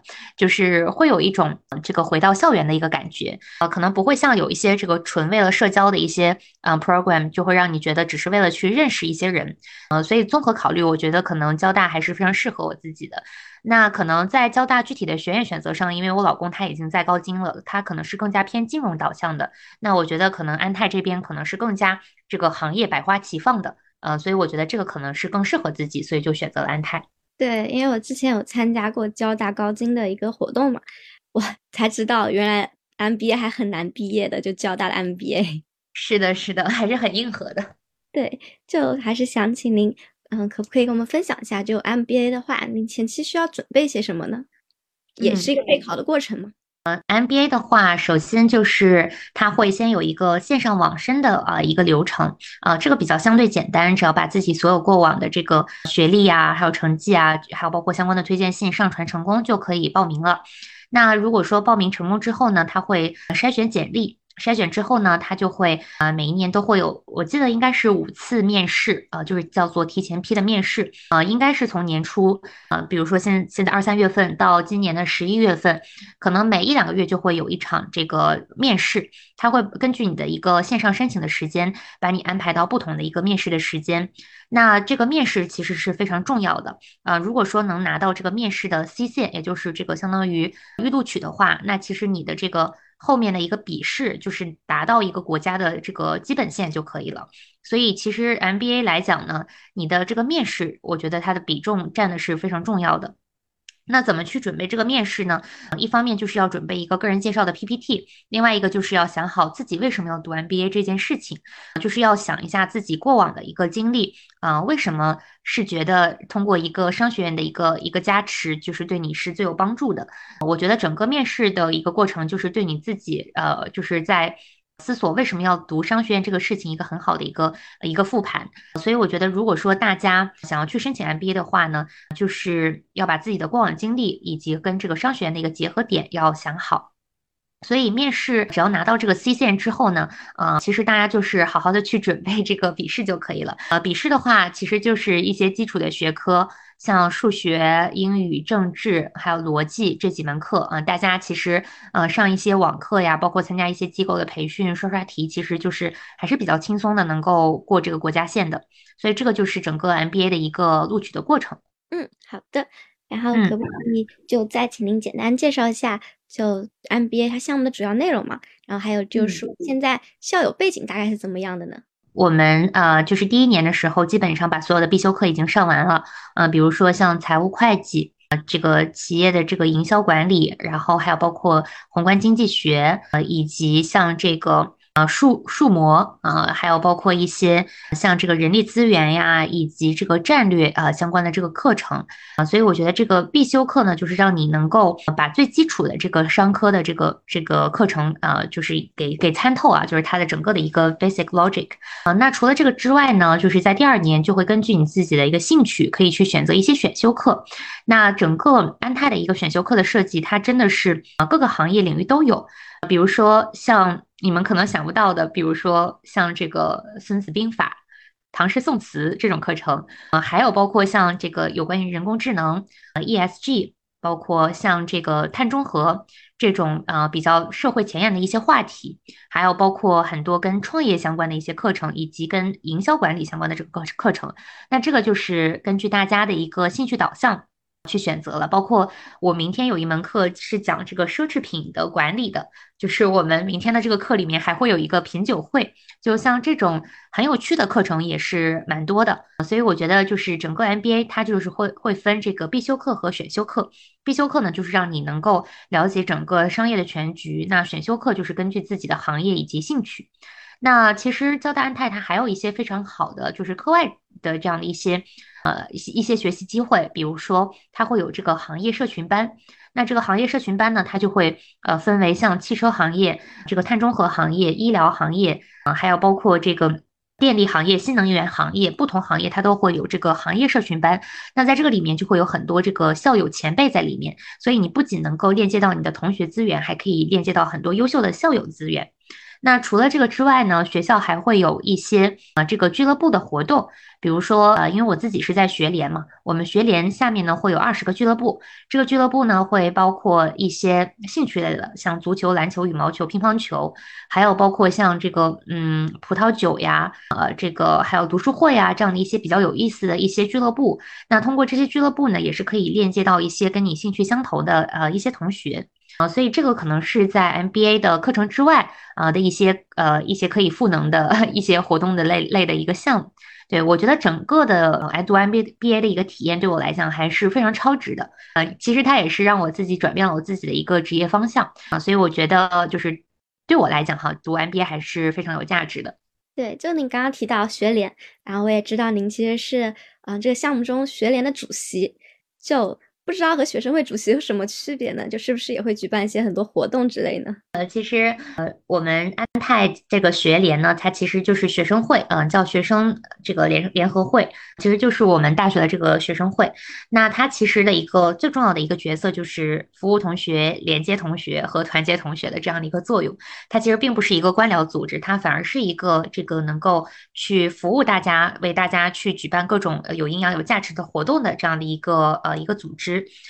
那我当时最开始来的时候呢，我们学联是有六个部门，包括社团部、国交部啊、秘书处、外联部啊、国交部啊等等，那还有执发部六个部门。所以我当时啊一进来的时候呢，就是选择了社团部啊。社团部呢，主要就是负责帮大家组织各种各样好玩的一些呃学校的文娱的活动啊。所以当时也是我自己牵头的，组织了像我们的圣诞节的这个派对呀、万圣节的派对，就是通过一些很有意思的文娱活动。去拉近同学之间的一个距离，包括其实我在安泰还做了一个。我自己觉得还是比较有价值的事情，就是在疫情期间做了一个法律公益问诊的一个项目。因为当时也是因为自己是律师，还有包括身边有很多律师朋友，在整个上海封城阶段，其实是很多人呃有一些多多少少的法律问题，包括这个嗯不可抗力，还是这个情势变更啊，还有包括像这个劳动相关的一些问题。所以当时我也是组织了学校的一些律师，嗯，去成立了一个线上的法律公益问诊的一个项目，去帮助同学啊免费无偿的去解答。相关的问题啊，当时我们也是回答了将近几百个这个同学，就是五花八门的一个问题，还办了很多的讲座。所以我觉得，呃，就是我自己一直是一个还是比较喜欢，呃，就是帮大家去解决问题的一个人。所以我觉得就是在学联的这样的一个呃一年的一个经历，让我觉得我还是希望能够更多的发光发热。那所以我们当时整个学生会的这个主席的竞选，其实也是需要这个。整整个学校的这个同学的投票啊，包括这个老师的投票，就是做的还是一个比较这个怎么说呢，就是民主选举的一个过程。然后当时也是比较幸运吧，可能是因为之前做了一些相关的这个活动比较多，然后当时也是呃就是得票第一名，就是拿到了这个主席的角色。所以我觉得就是呃学联最对我来讲最重要的一个作用，就是我通过这个过程当中认识了很多非常好的朋友啊，所以这些朋友在我创创业过程以及我创业之后，就是给了我非常多的一个无私的帮助，嗯，所以我觉得这个就是怎么说呢？予人玫瑰，手于留香吧。我觉得就是总是一个互相交往的一个过程。我觉得就是像子宁你们其实其实去做现在的这样的一个事情，我觉得也是你们在过程当中可以收获很多友谊以及别人得不到的这样的一些价值啊，所以我觉得啊还是非常非常理解你们，而且也是会非常支持你们的。是的，谢谢维欧拉，因为我们现在发出武器，已经收获了一些我们刚刚开始起步的时候可能没有想到的一些事情。然后呢，就听下来，不管是 MBA 啊，还是之前求学、工作，都感觉是非常顺利的一个过程。嗯，想问问您之前有没有遇到过什么困难或迷茫的时候呢？嗯，其实说实话，在创业之前，我自己确实没有经历过什么就是过不去的坎儿。就是我觉得，呃，就是一路还是非常顺利的，就是可能比较顺风顺水。呃，但是这个 就不说，就是创业之后，确实可能经历了很多自己人生当中没有经历过的各种各样的一些困难。所以我觉得，可能我这半年创业之后遇到的一些问题，可能会比我之前。就是在做律师的和法律的这个过程当中遇到的困难会更多，对，所以我觉得这个这个可以一会儿给大家分享一下，就是可能之前确实是比较顺利，所以现在创业的过程当中，呃，也是不断的去强大自己内心的一个过程吧。嗯，好呀好呀，就是我们知道，就在职的同学他可能有一些提升自己的方法，MBA 项目肯定是算一个嘛，那您还有什么其他的推荐吗？就给在职的同学。在职的同学，如果是法律的话，就是一方面是通过读 MBA，另外一个，我觉得大家可以多多的去关注一些法律垂直相关的这个公众号。还有包括一些呃媒体啊，包括甚至一些线上线下的论坛，因为其实包括像子宁你们做的这样的一个栏目，还有包括其实有很多在法律行业非常好的一些媒体的这个矩阵，我觉得是非常好可以去呃保持自己学习能力和行业嗅觉的一个呃学习的渠道。比如说像之前我有一直关注像图解金融啊、大队长金融呀，还有包括像这个智和呀，都是我会经常每天会去看的啊。我觉得就是说。做律师来讲，这个学习能力真的是非常重要的，而且你要时时刻刻的关注这个法规的动态、行业的动态。比如说，我之前在做金融资本律师的时候，呃，就是我们是非常受到政策导向的。这个就是，比如说今天啊，哪一个机构，嗯，这个国家哪一个部门出了一个文，它可能就会马上让我现在的这个法律业务受到一个直接相关的一个影响。包括之前的什么二零四四号文呀，包括像之前的一些外管局的一些这个相关的备案的要求，可能你要一直去关注这个。官媒的一些动态，你才知道它能对你自己目前的一个法律业务产生什么样的一个影响。所以我是非常建议大家能够在茶余饭后、睡觉之前，呃，就是多花点时间看一看一些比较有内容的一些平台，呃，保持自己的一个这个行业嗅觉吧。好的，然后就前面的经历，我会感觉您其实是非常热爱法律这个行业的，然后并且您是非常乐意去帮助人的嘛，所以这这个嗯职业可能也能实现这一部分的一些需求。然后，所以很好奇，为什么当时会决定离开法律行业，选择去创业呢？呃，我当时一个非常非常简单的想法，就是我觉得，做律师可能是一辈子的事情。呃，那个时候的想法就觉得，其实好像自己什么年龄，其实都是可以回到这个法律的一个行业里面的。但是可能创业这个事情，我是觉得可能只有在年轻的时候才会有这个勇气和魄力去尝试的一件事情。啊，因为其实我今年正好三十岁，呃，我去年创业的时候就觉得自己马上就要奔三了。然后就觉得自己可能人生当中就不会有像现在这样的一个非常好的 timing，能够让我去放下一切的，呃，去孤注一掷的去去创业啊，因为毕竟现在还没有一些家庭的负担，然后就是觉得身边所有的人还是很支持我去做这个事情，所以才觉得说，是不是这个时候可以去尝试一下？所以我就是抱着一个。这个尝试的心态吧，就是觉得可能以后未必会有这么好的一个时间时机去去创业了，呃，才选择就是在这个时间呃出来。对，因为想到哎，我觉得现在女生好像对年龄不是这么惧怕了，就包括我之前看杨幂一个采访，就说觉得二十岁的时候很好，三十岁也很好，我觉得可能会让自己在不断尝试中更加的丰盈吧。对，是的，是的。对，那我还是想请维欧来先介绍一下就自己创立的这个品牌，可以吗？嗯，好的好的。我刚才说到，其实是因为参加创业大赛，创立了我现在的这样的一个品牌，叫做福科森。其实我们是一家做这个人参健康食品的公司。那为什么会选择人参呢？也是因为我自己是出生在这个人参世家，像我的父辈啊、亲呃，就是我的自己的亲三大爷呢，其实都是这个几十年呢是从事这个人参产业相关的，包括自己家族里面有很多的这个亲友是做这个人参相关的这个产业的。呃，所以我自己一直对于人参这一块还是有非常强大的一个初心，而且也是觉得一直很想把家乡的这样的一个人参产业带向全国，带向全世界。但是呢，可能因为自己自自己之前一直走的是这个法律人的赛道，所以就是一直其实呃觉得自己没有在这个方面有过任何的一个建树。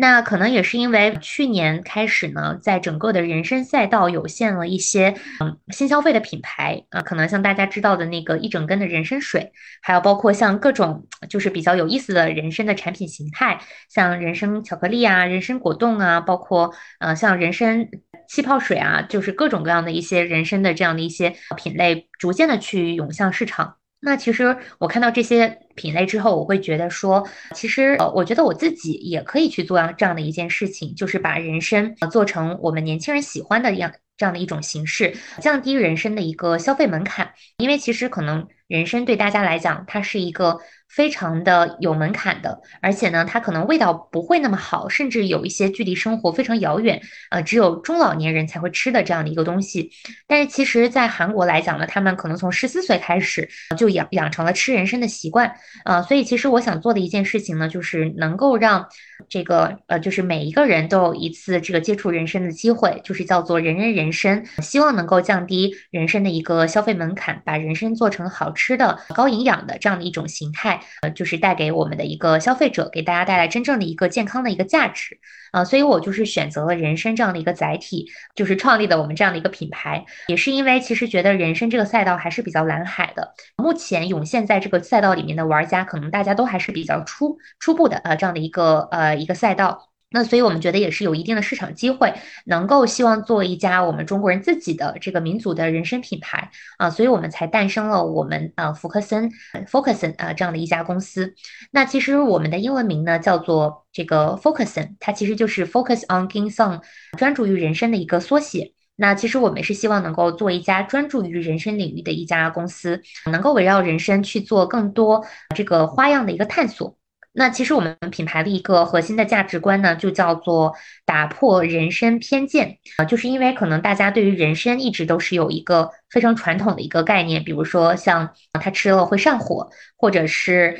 呃这个只有老年人才吃的这样的一些刻板印象。那我们想做的其实是希望能够让大家能够改变对于人参的这样的一些刻板印象，觉得其实人参它是一个我可以随时随地啊亲自补的这样的一个品类。所以我们今年在市场营销上的一个主题就叫做这个花样人参，就是其实希望人参它是一个很百搭的东西，它既可以泡水啊，也可以泡酒，也可以喝咖啡一起一起玩。所以我觉得这个可能是我们做这个品牌的一个一个初心，对，所以这个就是我们一个品牌的介绍了。对，非常谢谢维欧拉的介绍。就第一次看到福克森这个品牌，我也会觉得哇，就是耳目一新的感觉，就是把人参可能感觉和我们这个年龄有些距离，变得非常的有亲近感。然后这个场景也让我非常想要去尝试一下，因为现在工作了之后，就确实会更感受到养生和健康的价值了。我觉得还是非常契合现在当代的一个职场癌这种现状的需求还是挺大的，就就还是很好奇，就是从律师到创业嘛，之前可能嗯这部分没有很多的经验，那创业的话需要做一些什么前期准备呢？说实话，我在刚刚从律所出来的时候，那个时候我是没有做好任何的准备，呃，当时唯一有的就是一个商业计划书，一个 PPT。当时出来创业的时候，没有团队，没有办公室，甚至没有一个。对于未来很清晰的一个规划，就直接从律所辞职了。那当时呃想要自己比较果断的出来，就是因为我觉得我自己如果说呃兼职做这个事情，其实对双方都是很不负责的。一方面就是对于律所来讲，可能我没法特别全身心的百分之百投入在工作当中；另外一个就是可能对我自己创业也不一定能够做得非常的得心应手。所以我觉得先让自己呃就是处在一个我想要去 all in 创业这个一个状态，我才会呃就是有一个。这个置之死地而后生的这样的一个一个决心和动力，所以我觉得，呃，首先创业第一点就是要想清楚自己到底要不要创业这个事儿。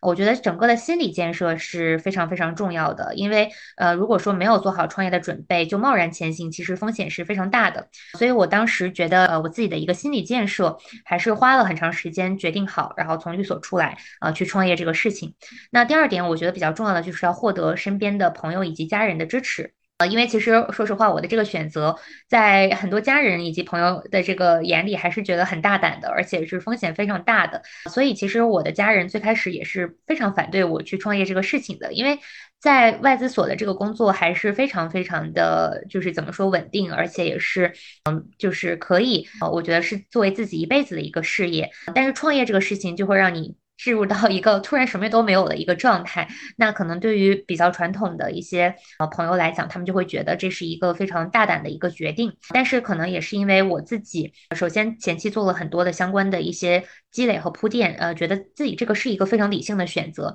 然后也争取到了我自己的父母还有家人们的一些同意。所以我觉得这个家人们的支持一定是非常重要的，嗯，因为只有得到他们的一个祝福，我觉得你才会有更多的底气去做这个事情。那第三个，我觉得。就是在创业实操层面上，呃，首先要选对自己的合伙人，要选对自己的团队。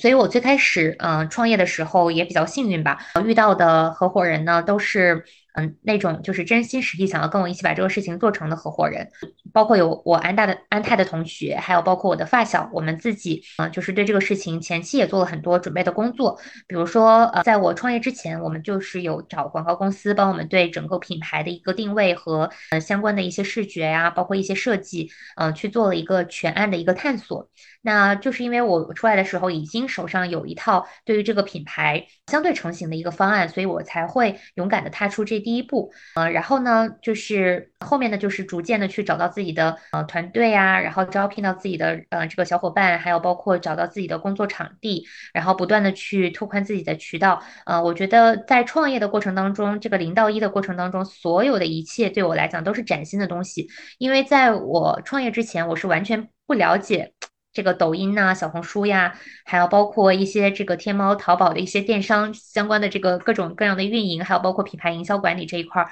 我自己真的是呃没有任何的经验，什么都不懂。但是可能就是这半年就是在。摸爬滚打的过程当中，边学边积累吧。我觉得这个其实强大的学习能力也是在创业的过程当中非常重要的一个呃一个素质啊。所以我觉得这几点可能是对于那些想要创业的小伙伴的一些前人的经验吧啊。因为我觉得现在可能都是在一个起步的阶段啊，就是大家就是嗯希望可以抱团取暖吧。对，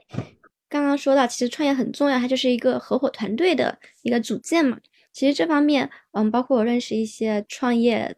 也在创业的朋友，他们其实都还会挺苦恼的，还是这种利益分配的问题。不知道维欧拉可以给我们介绍一些经验吗？或者说从法律层面上来看，怎么比较合适？嗯，我觉得这个可能就是做律师的这些年带给我在这个方面的一些优势啊，就是在公司的股权设计啊、员工激励啊以及投融资的这一块，其实我自己是比较擅长的，所以这个可能是就是我们法律人创业的一个优势。所以其实，在股权分配上，这个其实我们读过公司法啊，我们大家都知道它有一个就是三分之二以及二分之一的这样的一些这个股权分配的一个呃门槛嘛。那我自己因为我自己是大股东，嗯，我自己也是。是实控人，包括我自己目前也是在公司作为这个呃 CEO，所以我自己就是在公司是持股三分之二以上的。那其他的我们的一些这个股东呢，就是按照他们的一个自己的出资，以及包括他们的一个呃这个对公司的奉献程度啊，对他们的一个股权进行一个相应的调配呃，所以我觉得这个可能是在做律师阶段借的一些经验，可以应用到我自己公司的一个股权设计上。呃，所以其实我们公司呃在整个的股东的这个权益这一块儿，还有包括我们的一些股权激励上，都是有非常清晰的这个法律的一些协议的一些约束。所以我觉得这个可能是对我们在创业初期，嗯，对大家合伙人组建的过程当中一个非常好的一个保护。嗯，然后就还是回到前面提的。您可能在创业过程中遇到了一些非常多的困难，然后可以在这个时候跟我们展开说说吗？其实我觉得创业最对我最大的一个挑战，就是要突破自己心里的那一层呃窗户纸吧。就是为什么这么说呢？因为我觉得做律师这个行业是不会特别需要去求别人办这这个这个过程的，因为大家在尤其是在一些公司化管理的一些红圈所，可能只要做好自己的工作，一般可能都是客户有求于你啊，或者是就是不是特别需要自己去靠个人的关系去请别人帮你做很很多的事情。但是创业完全不一样的就是，你需要在方方面面协调各种各样的人际关系啊，比如说，可能我们想要开拓一些这个销售渠道。可能我就要去跟一些这个做企业采购啊、礼品采购的一些这个渠道去沟通。那肯定我是要跟他说，我是有求于你啊，我是希望能够打开我们公司的一个销售渠道。所以其实就是要突破自己的一层窗户纸，让自己去勇于踏出那一步，去呃为公司争取到更多的资源。其实因为创业公司最开始的一年，我觉得最重要的就是活下去。那为了整个公司的生存，呃，为了整个团队的一个生存，那我觉得作为创始人来讲，你是有这个责任和义务，呃。呃，去为公司争取到更多的一个资源，所以在这个过程当中，你就是要跟社会的各个方面的人去打交道，啊，就是一切都是以公司的利益为核心。所以在这个过程当中，可能做了很多我自己以前不愿意做去做的事情，比如说去销售呀，去卖货，然后去呃求人办事这种事情呢，对我来讲是很大的一个挑战的。呃，不过我觉得就是说这个也是。让我能够呃真正的去置身于一个非常真实的一个商业环境，呃，就是让我觉得很多事情呢，这个才是整个的一个社会的一个现状，一个真实的一个存在。呃，就是人与人之间的交往，呃，一定不会只是单向的，因为我觉得人和人之间永远都是这个互相之间的一个帮助和抱团取暖。那我觉得这个可能是在我创业的过程当中，心态上一个非常大的一个转变，就是从一个呃比较。害羞与做这种事情的人，做到现在可能就是为了公司的利益，我可以去做很多自己不愿意去做的这个事情的这样的一个一个转变吧。对，所以我觉得这个可能是对我来讲一个比较大的一个挑战。对，因为我们都知道商场如战场嘛，所以说要争取活下来。维欧拉在我心里是非常温柔、一个亲近的形象，但我觉得这商场中肯定会有需要你去强硬的一面，比如说去一些谈判的场合。嗯，不知道维欧拉可以给我们介绍一下这方面的经历吗？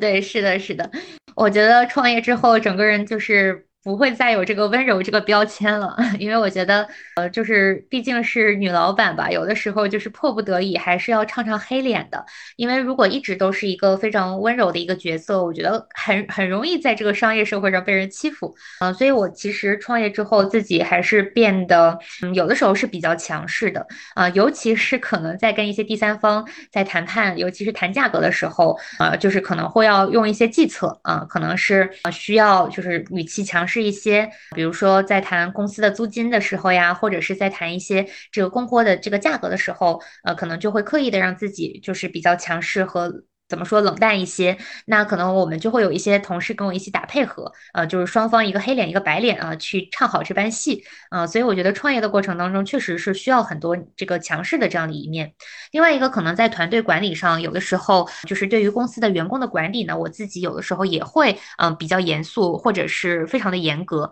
呃，因为我觉得。律师这几年的一个经验，对我来讲最重要的就是他的一个认真程度，呃的他的一个责任心。所以可能对有一些就是没有那么让我觉得他这个这个某一个同学没有达到一个百分之百的用心程度做出来的东西，我一定会非常严厉的去批评他这个事情。那所以我觉得这个可能是在创业的过程当中是需要你自己啊有这样的一个角色的转变。那我觉得有的时候生气它并不是一个情绪的发泄，而是一种呃策略啊。我觉得这个可能是在创业的过程当中，呃，需要去转变的一些一些思路。对，因为特别是非诉律师的话，各种小细节，我觉得还是会有一点点完美主义的，可能对这一块会比较敏感一些。我自己现在这一块业务也会偶尔会有这种情况，包括我现在基本公公众号排版啊，也都会比较抓这种细节。然后我也看了科森，嗯，公众号。整个的排版版式都是非常好的，就是达到了那种完美的程度，一眼看下来。谢谢谢谢，就想呃了解一下，因为新消费品牌我们都知道它其实是一个非常重运营的一个领域嘛，然后也讲产品。维欧拉可以和我们分享一下，就福克森是如何做它的品牌运营和管理的呢？其实我们公司在打造品牌上，还是希望能够做一个有自己独立态度的一个品牌。呃，因为其实我们并不是想只是做一个销售公司，就是把一个产品卖出去这件事情，而是希望能够去做一个有灵魂、有内容的一个品牌。啊，所以可能大家也看到，我们是非常重视我们的公众号啊，我们的小红书，所有能够呈现我们内容载体的啊这样的一些平台，包括我们自己有做自己的一个宣传片。那其实，在运营上，我们最核心的就是要确定好我们自己的公司到底的一个品牌的精神内核是什么。那就像我刚才说的，其实我们一直想做的一件事情，就是叫做打破人生偏见。那打破人生偏见，我们想要做的呢，就是创造花样人生，就是让大家觉得其实人生的吃法可以不设限啊，就像我们人生的选择也可以不设限。那我觉得我们品牌就是比较映射了我自己的一个人生经历，就是啊，我有一次非常大胆的一个创业的一个跨界的一个选择，那就是我们的人生的选择其实是可以多种多样的，嗯，就是不要受到一些这个既有的一些禁锢啊，所以这个其实嗯，就是我们把人生这个事情也当做一个。呃，就是不要让它受到任何限制，从它的吃法、用法，包括大家对它的一个理解上，希望它可以呃作为一个花样人生的一个存在啊。所以在运营上，我们就是确定了这样的一个品牌理念之后呢，我们所有的这个品牌的相关的运营和营销的活动都是围绕这里啊开始的。比如说，从这个市场端，我们今年的一个重要的企划就叫做“花样人生”。那我们今年的第一个系列就是我们的情人节跟咖啡店的一个合作，叫做“寻找玫瑰人生”。那我们也是联合了全国二十家咖啡店啊，包括全国四十呃七十家的这个线下的这个这个门店。去做了一个这个寻找花样人生的特别企划。其实机制呢，就是我们把我们的产品给到这些咖啡店，由他们来创造一款这个咖啡的特调。只要大家在线下买一杯我们的这个人参的这个咖啡特调呢，它就可以获得一朵人参玫瑰花，就是在玫瑰上花上面会有一根小小的人参，这也是做了一个很文创的一个设计。啊，所以这个是我们的呃，就是今年的第一个系列。那我们围绕这个理念呢，今年也会做不同的这个尝试，比如说人参可以跟椰子水去做搭配，跟奶茶做搭配，甚至可以跟酸奶、鸡尾酒去做搭配。所以我们今年会做更多这个有意思的一个尝试。啊，我们其实就想去传达的意思就是万物皆可生，所有的这个产品它都可以就是跟人参去做一个一个搭配。所以这个是我们在品牌营销上的呃这样的一些。这个核心的理念，那在我们的这个产品和这个销售这一端呢，呃，因为我们现在一个核心的产品呢叫做小罐身，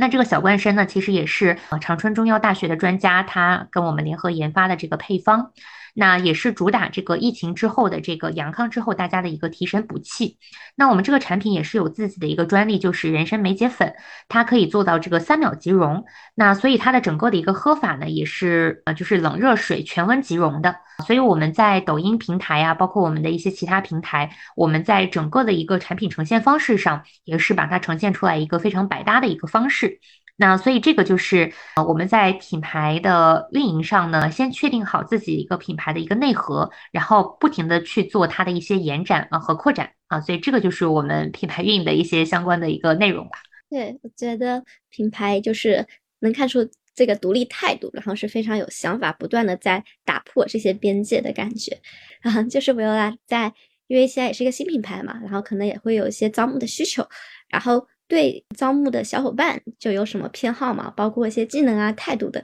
其实我们公司团队目前的小伙伴还都是非常优秀的，公司大概团队不到十个人。那其实我们目前也确实是有招聘的需求啊，去想招一些这个实习生小伙伴啊，帮我们去做一些执行类的一个相关的事务。那其实我看人呢，最重要的就是呃，我觉得首先责任心一定是第一位的，嗯，就是第二点就是我觉得学习能力也是非常重要的，就这两点其实是我非常看重的。其实说实话，他的过往的一些工作经验反而不是我非常非常就是在意的，因为呃，毕竟我们的这个新消费品还是一个非常新的一个品类，呃，可能很多人就没有做过人参这件事情。那很多我们现在的一些营销的玩法和套路，可能也不是他之前工作当中可以接触的。所以我觉得最重要的就是他呃愿意去学习，然后能够快速的去掌握呃我们公司的一些这个相关的理理念和工作的一些技巧，我觉得这个是非常重要的。还有一个就是。我希望他做出来的每一个东西都是非常非常用心的，而不是就是为了完成工作任务任务而完成。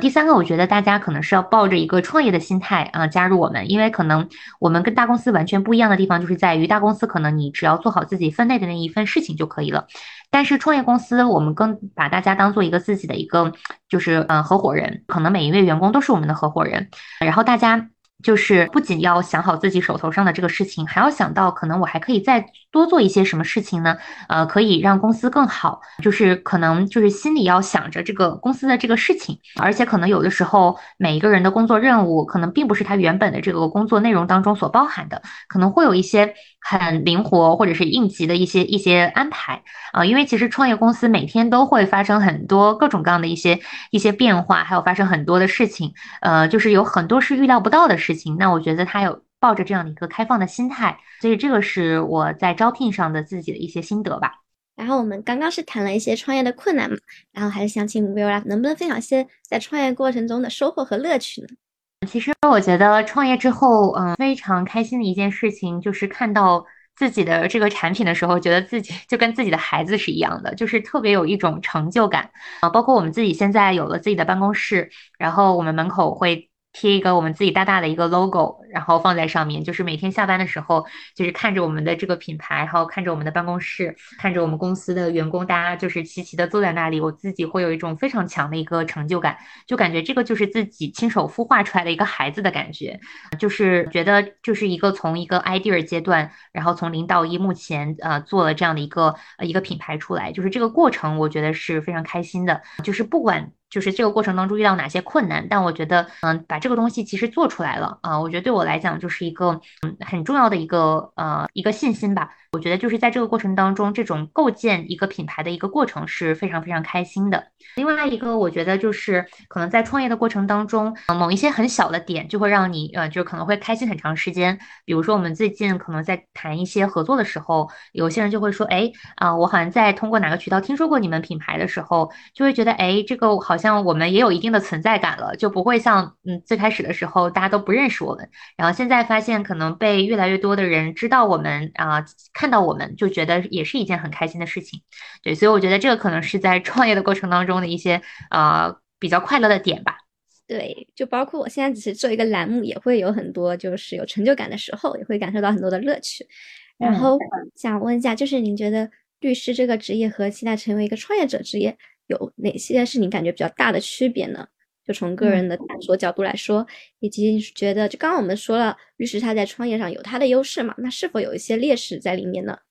嗯，是的，是的，呃，我觉得做律师和创业都是非常好的选择，这个是因人而异，嗯，而异的。就是可能对我来讲啊，就是做律师，因为自己毕竟当时，嗯，还没有做到老板，那当时可能更多的是一个打工人的一个心态，嗯，就觉得可能啊，我做完这个文件，啊，我做完这个事情，啊，可能我就可以交差了，我就可以下班回家了。但是创业之后，你就会发现，呃，你永远不会有这个下班的时候，因为。就是这个事情毕竟是自己的事情，自己呃出了钱啊，然后自己付出这么多的时间精力，然后孤注一掷去做的事情，你就会总会觉得我还能再多做一点什么事情，让这个公司更好。所以我觉得创业之后就会变成一个老板的心态，嗯，就会觉得说，呃，就是所有的事情都是为了自己，嗯，自己就是考虑，然后所有的这个努力都是希望让这个公司更好，嗯，而不会有一种这个交差的一个感觉。所以我觉得这个是整个心态上的一个区别。那我觉得做律师，一方面它的优势就是在于它非常的严谨，然后我们公司所有的这个法律业务都可以我自己来处理。但是可能一个弊端呢，就是可能律师的思维还是比较严谨的，而且就是可能大家会非常重视一些风险的防范。就是所以我觉得我自己在最开始创业的时候啊，会比较的较真儿一些 比较细小的一些问题。比如说，呃，产品的文案上的某一些字，就是它有没有写的很正确，还有包括，呃，就是对一些比较细枝末节的东西，我会非常的较真，嗯，所以这个可能是就是在律师这几年养成的一个职业病啊，就是对于这个什么字体字号呀、排版的一些要求会非常的高。还有一个就是做律师确实之前没有经历过这种做品牌的这个这个相关的经验。所以就是整个从市场营销、呃供应链管理啊，包括销售这一块儿，啊所有的东西都是这个自己慢慢去学的啊。我觉得这个可能是在做律师和创业过程当中不一样的地方。好的，想问一下，就您喜欢现在自己的状态吗？我觉得我自己现在的状态还是我还是蛮喜欢的，因为我觉得现在是处在一种怎么说呢，叫火力全开的一个状态，就是感觉现在。为了公司，我可以去做很多，就只要是能够为公司创造价值的事情，我都愿意去尝试啊。所以整个人现在一个心态是非常开放的。但可能之前在做律师的时候呢，就会有各个方面的考虑吧。比如说，一方面会有一些呃相关的职业的限制啊，律所的限制，还有包括呃可能对自己职业身份的一些限制，就是多少会有一些顾虑。那现在我觉得我自己就是处在一个。每天都是比较打打杀杀的一个状态，可能这个心态也是会有一个很大的一个转变吧。好的，那如果说现在正在听播客的小伙伴，他们有一个创业的想法，你会想跟他们说些什么呢？啊，我觉得对于创业的小伙伴来讲，啊，我觉得最重要的就要想清楚自己的一个商业模式，就是自己公司到底怎么能赚钱这个事情，一定要把它想清楚。就是因为我自己也参加了很多很多创业大赛，我在去年可能参加了有大概二十几次这个创业大赛，嗯，就是也听过各种各样的一些创业项目，啊，有一些项目绝对是可以落地的，但有一些项目它可能还呃商业模式不会特别的成熟，所以我觉得大家如果决心创业，一定要想好自己的这个商业模式。它到底是是不是可以行得通啊？就是一定要先找到自己的客户在哪里，然后再去再去创业啊！我觉得这个其实是非常重要的。那第二个，我觉得就是一定要选对人啊，就是要这个。选好自己的这个团队的这个合伙人，还有包括自己团队的成员，每一个人都一定要是能够跟你一起愿意把这个事情坚持下去，而不是说看到一点风险就要去退缩的这些人。其实我觉得，在我创业的过程当中，也发生过一些信任危机啊，但我觉得，嗯。只要是跟你对的人，一定就会呃走下去。对，然后第三点，我觉得就是创业的人，我的一个建议哈，就是抱团取暖。嗯，因为我觉得大家在创业的过程当中，真的是会遇到很多相似的一些这个心路历程。就是创业，它绝对绝对不会是创业者，我绝对不是一个孤岛。我希望大家就是能够抱在一起去抱团取暖，因为可能。尤其像我现在，呃，就是有很多身边创业的小伙伴，我们会经常聚在一起。如果说身边有一些什么好的一些呃相关的资源，大家就会互相彼此帮助，这样就会让你在创业的过程当中能够有一些捷径可以走。我觉得就是创业这个事情，一定要让大家都知道你去创业了，而不是要自己一个人闭门造车。我觉得这个可能是呃我创业的一些经验吧。嗯，好的。然后就是创业过程中，你肯定也要跟不同的人打交道嘛。嗯，想问一下，就是。社交，你有什么经验吗？包括一些向上社交。其实，在社交这一块儿，因为我的性格就是比较外向的，然后呢，无论是参加一些活动呢，还是就是组织一些活动，呃，我觉得在社交上，我自己的一个坚持的原则就是先付出再索取吧。啊，因为其实我自己也遇到过很多非常优秀的前辈，就是我尤为的感受到，就是像这些人，他们其实有的时候帮助你，并不是为了想要得到什么，就是我觉得很多人他就是想要去无偿的去帮助你。那我自己。也希望自己成为这样的一个人，就是呃，如果说大家有任何的帮助，我都会愿意去帮大家去链接一些资源，或者是帮大家去解决一些问题。啊，我觉得只有你去，嗯，没有抱任何的目的心去社交、去认识一些人的时候，你才会慢慢的，嗯，就是获得一些有价值的一些所谓的呃友谊和人脉。呃，所以我觉得在社交这一块儿，呃，我觉得最重要的一个点就是千万不要抱着任何的目的，比如说我是为了什么事情我要去认识什么人，而是你要想清楚自己能给这个人带来什么样的一个价值，你要先想清楚自己啊能不能给对方创造价值，然后呢再去想啊就是对方能为你带来什么样的一个价值。所以我觉得这个可能是在社交上的一点小小的心得。谢谢 Viola。然后就是我们关注到，包括刚刚提到了嘛，您自己有运营小红书啊和微博，那可能是在您嗯在律师阶段运营的比较多的。然后现在呢，我们也经常会看到所谓的超级个体、个人 IP 这些词，所以是想让您给我们分享一下，您怎么看待律师，包括同学们需不需要拥有一个自己的账号或者一个 IP 的树立呢？呃，其实，在目前的这样的一个叫做乌卡时代啊，我觉得超级个人 IP 是非常非常重要的。无论是在哪个行业，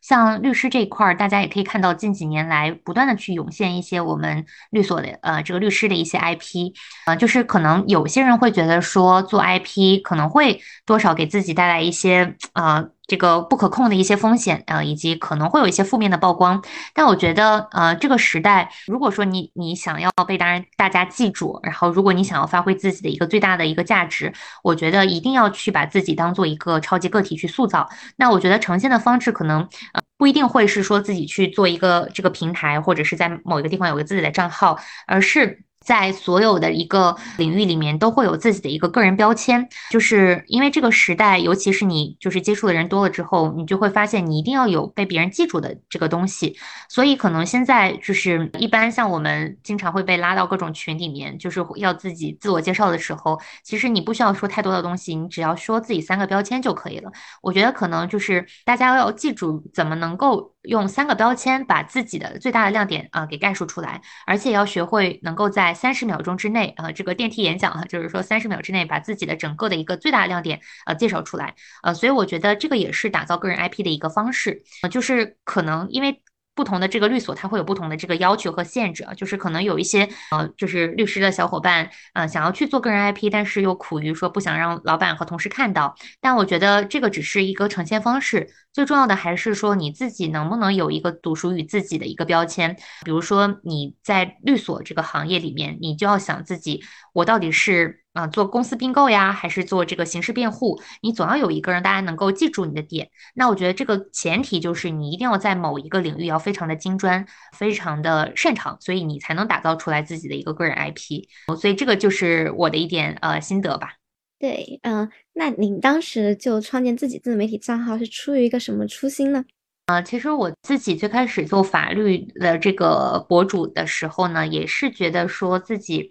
很想去输出，就是我觉得我自己有很多东西想要去分享，嗯，然后我觉得我是需要有一个输出口的啊，所以当时就选择了微博和小红书这两个平台，然后希望能够去把自己过往的一些踩过的坑啊，一些经验，就是分享给大家，就是所以这个就是之前想做这个事情的一个一个初心吧。那这个过程之中，您觉得您有收获什么吗？我觉得收获就是可能会有一些小伙伴，他是通过这个渠道认识我的，然后呢，可能给自己的个人、个人的品牌，就是个人的 IP 增加了一些曝光。另外一个，在这个过程当中，尤其是在最开始做微博的时候，后台就会有很多很多的留言，然后就会有各种各样遇到的，就是很多问题的小伙伴，就是向你去问问题。那我在这个过程当中，其实基本上是每一条我都会回复的。那所以在这个过程当中，也是相当于帮助一些小伙伴解决了他们的一些难题吧。所以我觉得这个可能是在这个过程当中的一些收获。嗯，就是可能很多小伙伴他们打造 IP 的话，也会有一个担心，就是怕自己输出了很多，但是没有什么反馈。您可以给就是如果现在有个小伙伴他要去做一些输出的话，一些建议吗？嗯，我觉得这个可能要大家去研究一下这个不同平台的一个推流的逻辑，对，因为我觉得就是首先，如果是做自媒体的话，一定要遵循这个平台的一个推广的逻辑，因为其实目前我们品牌也在想这个事情，就是我们投放了广告，然后我们做了内容，但是没有被大家看到会怎么办？我觉得首先就是要找好这个精准的话题，因为可能像在做小红书的过程当中，你就要看，比如说目前是流行什么样的一个话题，然后什么样的一话题是大家最关心的，我觉得要先找好呃一个非常优质的一个话题，呃，第二个我觉得一定要去写非常细分和垂直的内容，就是在这个时代，可能大家更希望看到的是非常细分的一个干货，而不是一个非常大而全的一个呃一个内容。所以我觉得大家在整个的内容的输出上，一定要有这个重点啊，就是说可能呃说的说的精啊，就是说的精说的少，可能会比你说的大而全会更好。对，然后另外一个，我觉得，呃，就是要大家想好自己的一个个人标签吧。我觉得，就是如果这个时代你想让大家记住你的话，你肯定要有自己的一些亮点。那我觉得大家可以想好自己，如果用三十秒介绍自己，用三个标签来概括自己的话，是哪些特色？对，所以我觉得这个可能是我的一些相关的经验吧。对，因为福克森的话，它毕竟是一个品牌的 IP 嘛，我觉得应该和个人 IP 会有很多的不同。然后以及说，现在我们都有经常说创始人 IP，你有就计划以自己为品牌的一个主体去打造一个公嗯公众号或者新媒体账号吗？呃，其实我有考虑过这个事情，但是我觉得，因为我们现在品牌还是比较初期，呃，我觉得可能啊，我还没法就是以一个过来人或者是嗯一个成功人的心态去呃分享一些创业的历程，因为我觉得呃可能我自己目前还没有达到我想要的那个状态啊，但是可能未来的有一天啊，如果说有这样的一个机会呃去跟大家分享一些创业的心得，我也会愿意。就是站出来，但目前还是希望自己能够踏踏实实的把这个事情先先做好啊，然后再去再去做自己的一些个人的一些东西。好的，然后我们最开始其实也提到了 CLT，嗯，包括这个也是我和 Viola 认识的一个平台嘛，我们当时在线下一个活动然后认识的，然后想问问 Viola，就是在公益这段经历里面，你觉得有什么可以分享的地方吗？我觉得在 COT 最大的收获，呃，就是呃，予人玫瑰，手留余香吧。就是首先一方面，我觉得通过 COT 认识了子宁，才会有我们今天的这样的一个呃一个一个策划。我觉得也是通过 COT 认识了非常多闪闪发光的人。那另外一个就是我自己一个真实的经历啊，就是我们 COT 的创始人 Jenny 嘛，嗯，应该子宁也是认识的，他也是我们 COT 的这个创始人。呃，他其实之前就是做这个 marketing 出身的。那在我最开始创业的时候呢，嗯，Jenny 是给了我非常大的一个帮助啊，我觉得这也是我在做公益的过程当中自己受到公益回馈的一个一个事情，因为他其实之前是有十几年的这样的一个做品牌运营和营销的一个经验。那我最开始从律所出来的时候，什么都不懂。然后呢？当时 Jenny 她说，Viola 那个你也不用付我钱啊，我就是希望能够做你们的一个 mentor 啊，然后就是慢慢的陪着你们把这个品牌做出来。所以他会经常啊给我打电话，然后呢他会告诉我我现在应该第一步做什么，第二步做什么，第三步做什么。然后他给我列了一个非常清楚的 Excel，然后告诉我应该去招什么样的人，然后现在这个时候应该去做什么事情。然后他还介绍了他之前的一些。这个供应商啊，还有包括一些中介给到我，就说，哎，维欧你现在应该去找谁谁谁去做什么样的一个事情。所以就是在我六七月份最最开始做这个事情的时候，Jenny 是当时。就是给了我最大帮助的一个人，呃，因为他当时整个我公司的商业计划书可能一半都是 Jenny 帮我写出来的，所以当时就是因为 CYOT 的原因，然后呢，就是跟 Jenny 就是成了非常好的朋友，所以他在我创业的时候还是给了我非常大的帮助。那包括现在他虽然人在国外嘛，但是其实我会发现我们公司的每一篇推文，他都会第一个留言，然后他会就是第一时间给我 comments，他说，哎，Ola 你真的很棒啊，怎么怎么样，就是我会觉得他是一。只有在关注我们的这个这个事情，我觉得这个可能就是做公益我自己的一个亲身的一个收获。啊，就是我觉得你在帮助国人的过程当中，你未来也会受到别人对你的一个帮助，这个就是一个 一个感受，嗯，对，就其实刚刚提到的很多都是我们认为非常优秀的女性前辈，包括 Jenny 姐，还有包括 Willan，在。法律界啊，现在也会看到很多杰出的女前辈，比如说去年那段时间高准加入跳动，然后这件事情都让我们呃有非常大的关注，然后当时也算是法律界的一个热点吧。所以我想看看，因为我由来认识很多人，包括一些优秀的女性，就您怎么看待现在一些女性的力量呢？有没有一些故事给了您一些激励呢？嗯，是的，是的。我觉得这个可能也是创业之后，我发现就是 girls help girls 这个事情是非常重要的。因为其实呃，我在创业的过程当中，也是结交了一些跟我一样的品牌的创始人啊。可能大家都在一个比较初期的一个过程当中，大家都会有各种各样的一些相同的困境吧。比如说怎么去拓展自己的销售渠道，怎么去融资的这样的一些问题。那大家在这个过程当中呢，就会彼此的去互相帮助，分享一些自己的一些心得。啊，所以我觉得就是他力量最重要的一个，就是能够去为大家传递自己的一个正能量吧。那所以我们自己的品牌在三八妇女节马上到了嘛，我们是举办了一个叫做女性创始人的一个分享会，我们也是定向邀请了二十位就是女性创始人和企业家。然后希望大家，呃，就是我们是定的是三月一号的下午，然后我们会做一个创业的分享，就是大家呃自己去分享一下自己的一个创业故事。然后如果说有什么可以互相帮忙的地方，我是希望能够通过我们的一个链接为大家去产生一个赋能的。那我觉得它力量的本质呢，就是首先就是女孩儿自己帮自己，还有一个就是我们女孩子抱团在一起可以产生更大的一个价值。对，所以我觉得在它力量这一块儿。我是嗯，觉得就是女性创业者其实真的都挺不容易的。然后呢，我也是希望能够通过呃这样的一些行业的聚会，抱团取暖的一个形式，让我们在就是自己非常需要的帮助的时候，有自己的姐妹的一些小小的支持。对，所以这个就是我对于他力量的一些看法吧。嗯，对，因为我们现在看到的维欧拉已经是非常非常。啊，让人羡慕的一个状态嘛。但我就就觉得，不管是选择哪一条路，肯定都是有舍有得的这么一个过程。然后想问问维欧拉，就是你觉得你成长过程中做对了哪些事情呢？如果就说只说三件的话，然后是否会有一些遗憾呢？嗯。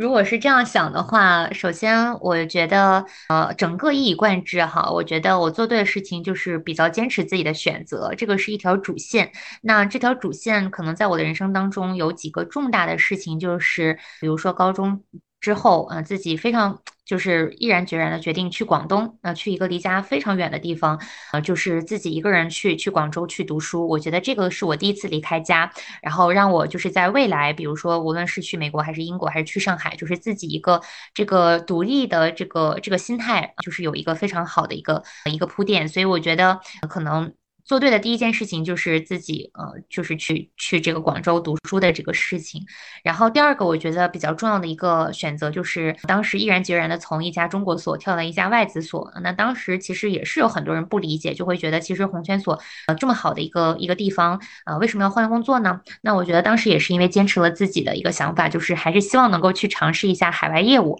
那我觉得这个是第二个很坚定的一个选择吧。那确实，在这个过程当中，我也觉得，呃，我学到了非常多的东西，遇到了非常好的老板。然后，那第三个呢，就是我觉得就是创业这个事情啊，我觉得现在依依然是不后悔的。就是虽然可能，呃，这个半年的时间遇到了很多的困难，但我觉得这个半年对我的一个就是整个性格和和这个价值观的一个塑造是非常重要的啊。所以我觉得最重要的就是这这三个选择吧。那我觉得可能给大家一个建议，就是千万千万不要去后悔自己的一个一个选择，因为我觉得既然发生的事情，就不要去追究它，就是要想自己的每一个选择其实都是呃对你是有帮助的啊。我觉得这个其实呃就是我自己的一个人生经历的心得吧。好的，谢谢维欧拉。然后还有一个问题就是，您觉得你身边优秀的一些女性同学啊朋友，她们会有哪些点是您觉得闪闪发光、吸引您的地方呢？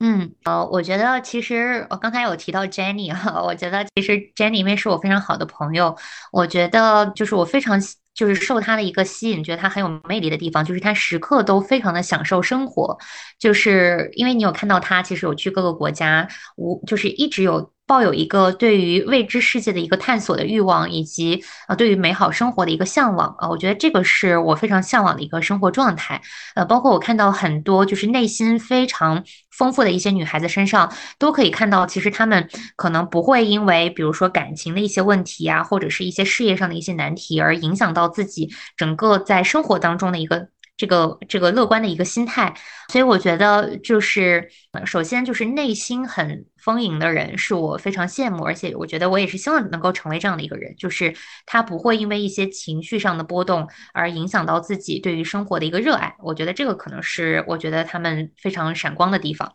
好的，那我们还是回到律师这个主题的话，最后，因为维欧拉经历非常特别嘛。那可能对于现在在校的同学，他们现在在纠结的点还是考试啊、考研，还有说到时候未来职业一些选择这个方向的。然后我们主流的选择的话，也都是一些公司啊、律师或者公务员。就您对这些职业选择的赛道有什么嗯可以跟大家分享的吗？包括一些求职的经验也可以。我觉得就是说，可能就像我刚才说的，在大家不知道自己想要什么的事情之前呢，就是去呃多多去尝试，多去实习，呃以最小的成本去试错，而不是等到自己毕业之后，呃就是觉得自己选错了某一个行业和赛道，就是会后悔。呃，因为如果在自己工作之后去换工作，它给你带来的一个整个的机会成本，还有包括你的一些这个隐性的损失会非常大。啊，所以我觉得大家在求职之前。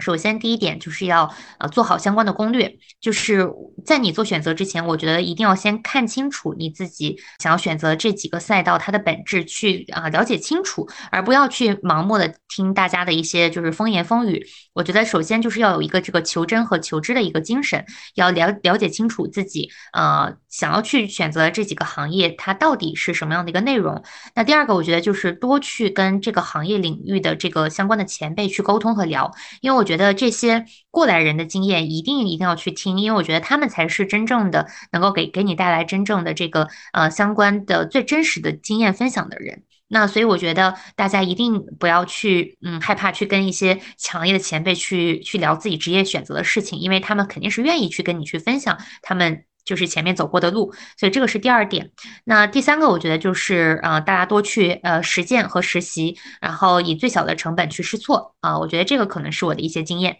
嗯，因为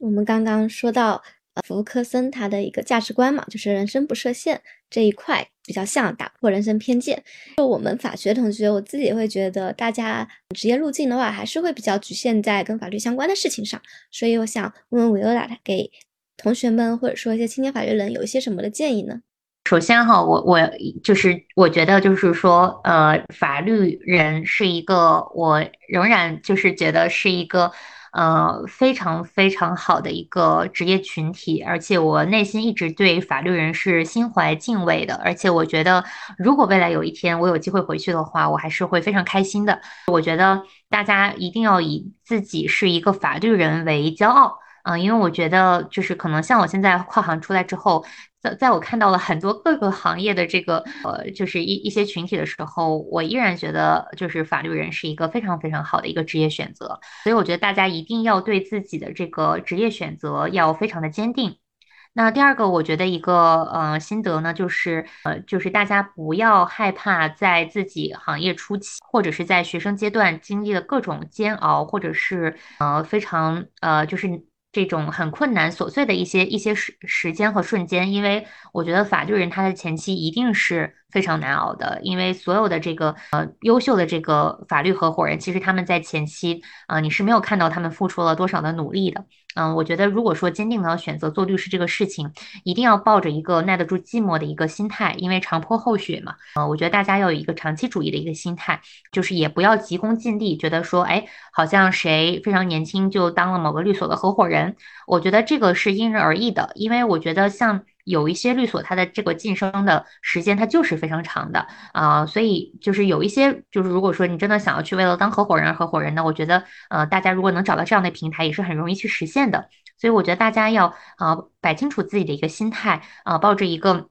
工匠精神，这个也是之前我乔老板告诉我的，就是叫工匠精神的心态去去做律师这个事情，因为它其实就是一个很偏科研工作者的这样的一个一个职业，就是你一定要去做好很多这个案头的工作，去认认真真的研读自己手头上的一个文件，然后你才能够把最准确的意见，然后最负责的意见给到你自己的客户。嗯，所以我觉得这个可能是对大家前期的一些小小的建议吧。好的，谢谢维欧拉。然后今天维欧拉其实也跟我们分享了特别多，特别是从法律人转行到创业这段经历，还有其中一些思考，我觉得肯定能给同学带来非常大的一个启迪。然后呢，我们也是希望通过这些节目，能够让更多人看到一个法律同学他的一个更多的人生的可能性。然后就非常谢谢维欧拉，我觉得已经让我们看见了非常多的勇气和希望了。谢谢。对，就像这段时间我在看贝索斯嘛。他亚马逊的时候就说永远第一天，我觉得维欧拉就是这么一个状态的一个创业者，一个坚定者。对，然后我们最后的话就是想请维欧拉跟我们分享一首自己喜欢的歌曲。如果说我自己喜欢的一首歌曲，其实我我平时比较喜欢听英文歌，就是我自己比较喜欢一些比较 chill 的一些呃一些歌。我最近有在听一首叫做 Past Lives。啊，一首就是比较爵士小资的一首歌，就是在我可能啊下班回家就是嗯比较累的时候，我就会希望去听这样的一些比较能够让我放松下来的音乐，能够让我就是心嗯能够静下来。对，所以我觉得这首歌可以稍后分享给啊大家，对，然后也可以作为我们的背景音乐，对，所以希望大家也能跟我一样去喜欢这首歌曲。好的，谢谢维欧拉，然后这首歌我们就一起来听吧，现在。